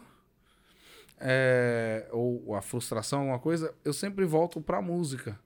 A minha conexão com a música tudo isso é efeito colateral. Eu costumo dizer que isso tudo é igual essa coisa, ah, mas tem que tocar tudo afinado. É mentira. Eu falo, eu estudo afinação. Eu juro que eu estudo. Por mais que você me ouça tocando desafinado, eu juro que eu estudo afinação. Então, assim, eu, eu sempre eu até brinquei com um aluno esses dias, ele falou, cara, eu passei o dia fazendo métodos de escala, de afinação, não sei o quê, e daí um, menino, um aluno meu da igreja, ele falou, eu passei, é, profissional, mas ele é da igreja. Ele falou, eu passei o dia, cara, você, fazia três dias que eu tava estudando técnica todo dia aí, não sei onde eu fui, fui tocar um hino, desafinei. Eu falei, cara, parecia um negócio insano. Eu falei para ele, João, presta atenção que eu vou te falar. A gente estuda técnica todo dia, eu juro, todo dia eu estudo, tento estudar o máximo assim que posso. Eu adoro fazer série seek de arco, de escala, de uhum. tudo, mas mudança de posição até hoje, essas coisas. Falei, quando a gente vai tocar, o que, o que você toca afinado é efeito colateral do teu estudo. O resto é, são coisas que se você não deixar de tocar, é por isso que eu sempre falo que no momento da música, no momento que você está no palco, no momento de, de, se entregar e tocar uma música, é, isso não pode estar em primeiro plano. As notas certas, claro, é prioridade. Você tem que conhecer cuidando, tudo aquilo. Né? Obviamente que aquilo tudo já foi trabalhado. Sim. Não estou dizendo que é para você tocar de qualquer jeito. De qualquer jeito. Não estou né? justificando as minhas desafinações e nem os meus erros de nota, mas isso tudo vai para segundo plano quando você está fazendo arte para as pessoas. Quando as pessoas saem de casa para apreciar um espetáculo, para para ouvir uma sonata de Beethoven, para ouvir um, um, um, concerto que eu vou fazer com o André Memari, sabe? Elas não estão preocupadas com o meu cotovelo, elas não querem saber se elas estão, elas querem se emocionar, elas querem sentir, elas querem se conectar com aquela música. Sim. E isso tudo tem que ser a nossa missão, ir lá conectar com aquelas pessoas, é, transmitir uma algo que, que possa ir no coração, sabe? Algo que possa que não tem palavras. É, eu vi um menino falar uma coisa uma vez eu não me lembro o nome dele exatamente, mas assim, um espetáculo musical, uma das coisas mais lindas que tem, porque é o único momento em que todos nós, dentro daquelas salas, numa única energia, numa única sintonia, acreditamos na mesma coisa. Na arte e na música. Então, Perfeito. quando nós vamos tocar, por exemplo, eu vou tocar Tchaikovsky agora no Paraná, Variações Rococó. Cara, todo aquele teatro, todos aqueles músicos, eu, o maestro, todos nós concordamos que o Tchaikovsky fez um, uma belíssima obra para o violoncelo. Então, todos nós estamos conectados naquela mesma obra. Então, isso gera. Então, isso tudo está muito além da, das oitavas no finais, que eu vou tentar acertar, ali. mas. Sabe, eu já trabalhei elas, elas não estão indo lá preocupado com as oitavas do final. Eu estou preocupado se as pessoas vão sair dali e vão ter se conectado com a música do mestre. E as oitavas caem no Almeida as, as oitavas são é um efeitos colaterais. é um detalhe. Ali até que pode ser, mas... E, e, e, quando você vê os grandes tocando, ao vivo, você percebe isso. Você percebe isso. Eu não estou aqui para expor ninguém, muito menos os grandes, os nossos ídolos, os nossos mitos.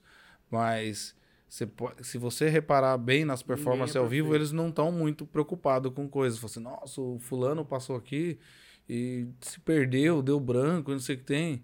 Ele não fez de qualquer jeito, ele estava preocupado com outra coisa. Se você foi lá e só viu isso, você perdeu a grande chance de se conectar com uma música. você perdeu a grande chance de se conectar com um evento é. incrível. Verdade. É isso, acredita. E só para terminar, depois uma coisa, uma frase legal que eu ouvi é do Ziraldo, o cartunista, né? É. Que o, a, a pessoa pergunta para ele qual o conselho que ele dá para os jovens cartunistas. Você tá difícil pra gente que toca cello, violino, toca um instrumento, você imagina para quem quer fazer cartoon hoje, né? Puta né? Com a mídia digital, né? Então, e ele vira e fala assim: "Olha, se essa pessoa precisa de um conselho, eu acho que ela não vai tá dar certo. Porque tá assim, é, ou você é muito apaixonado, muito obcecado atrás, pelo que você sonha, pelo que você acredita. Então eu acho que se você depende disso para viver, você vai ficar né? Porque é só você ver uma carreira de um grande instrumentista que passa a vida, a Perfeito. vida estudando, a vida praticando, a vida buscando. Não é, é enfim, muito mal comparando, mas é uma faculdade de medicina que dura oito anos, uma especialização, um grande médico que passou 15 anos estudando. Ele passou 15 anos estudando. É. Se você pegar um artista de 50 anos, ele tem 50 anos estudando um instrumentista de alto nível. Então é pro resto da vida. Né? É igual o Sev que às vezes os alunos perguntam. É, eu falo que Sev-Seek, Ian Polsky, todos esses métodos de técnica, você não, você não fez. Você não passou. Você faz. Você faz. É, é igual almoçar. Você almoça. Você não almoçou apenas, você almoça. É uma coisa eterna. Quando você estiver vivo, você vai precisar almoçar. E assim é é, é, é o trabalho Perfeito. técnico, né? Ótimo. Rafael, obrigado. Obrigado você, parabéns pelo trabalho. Valeu, Espero que tenha sido agradável. Com certeza. Valeu. Valeu.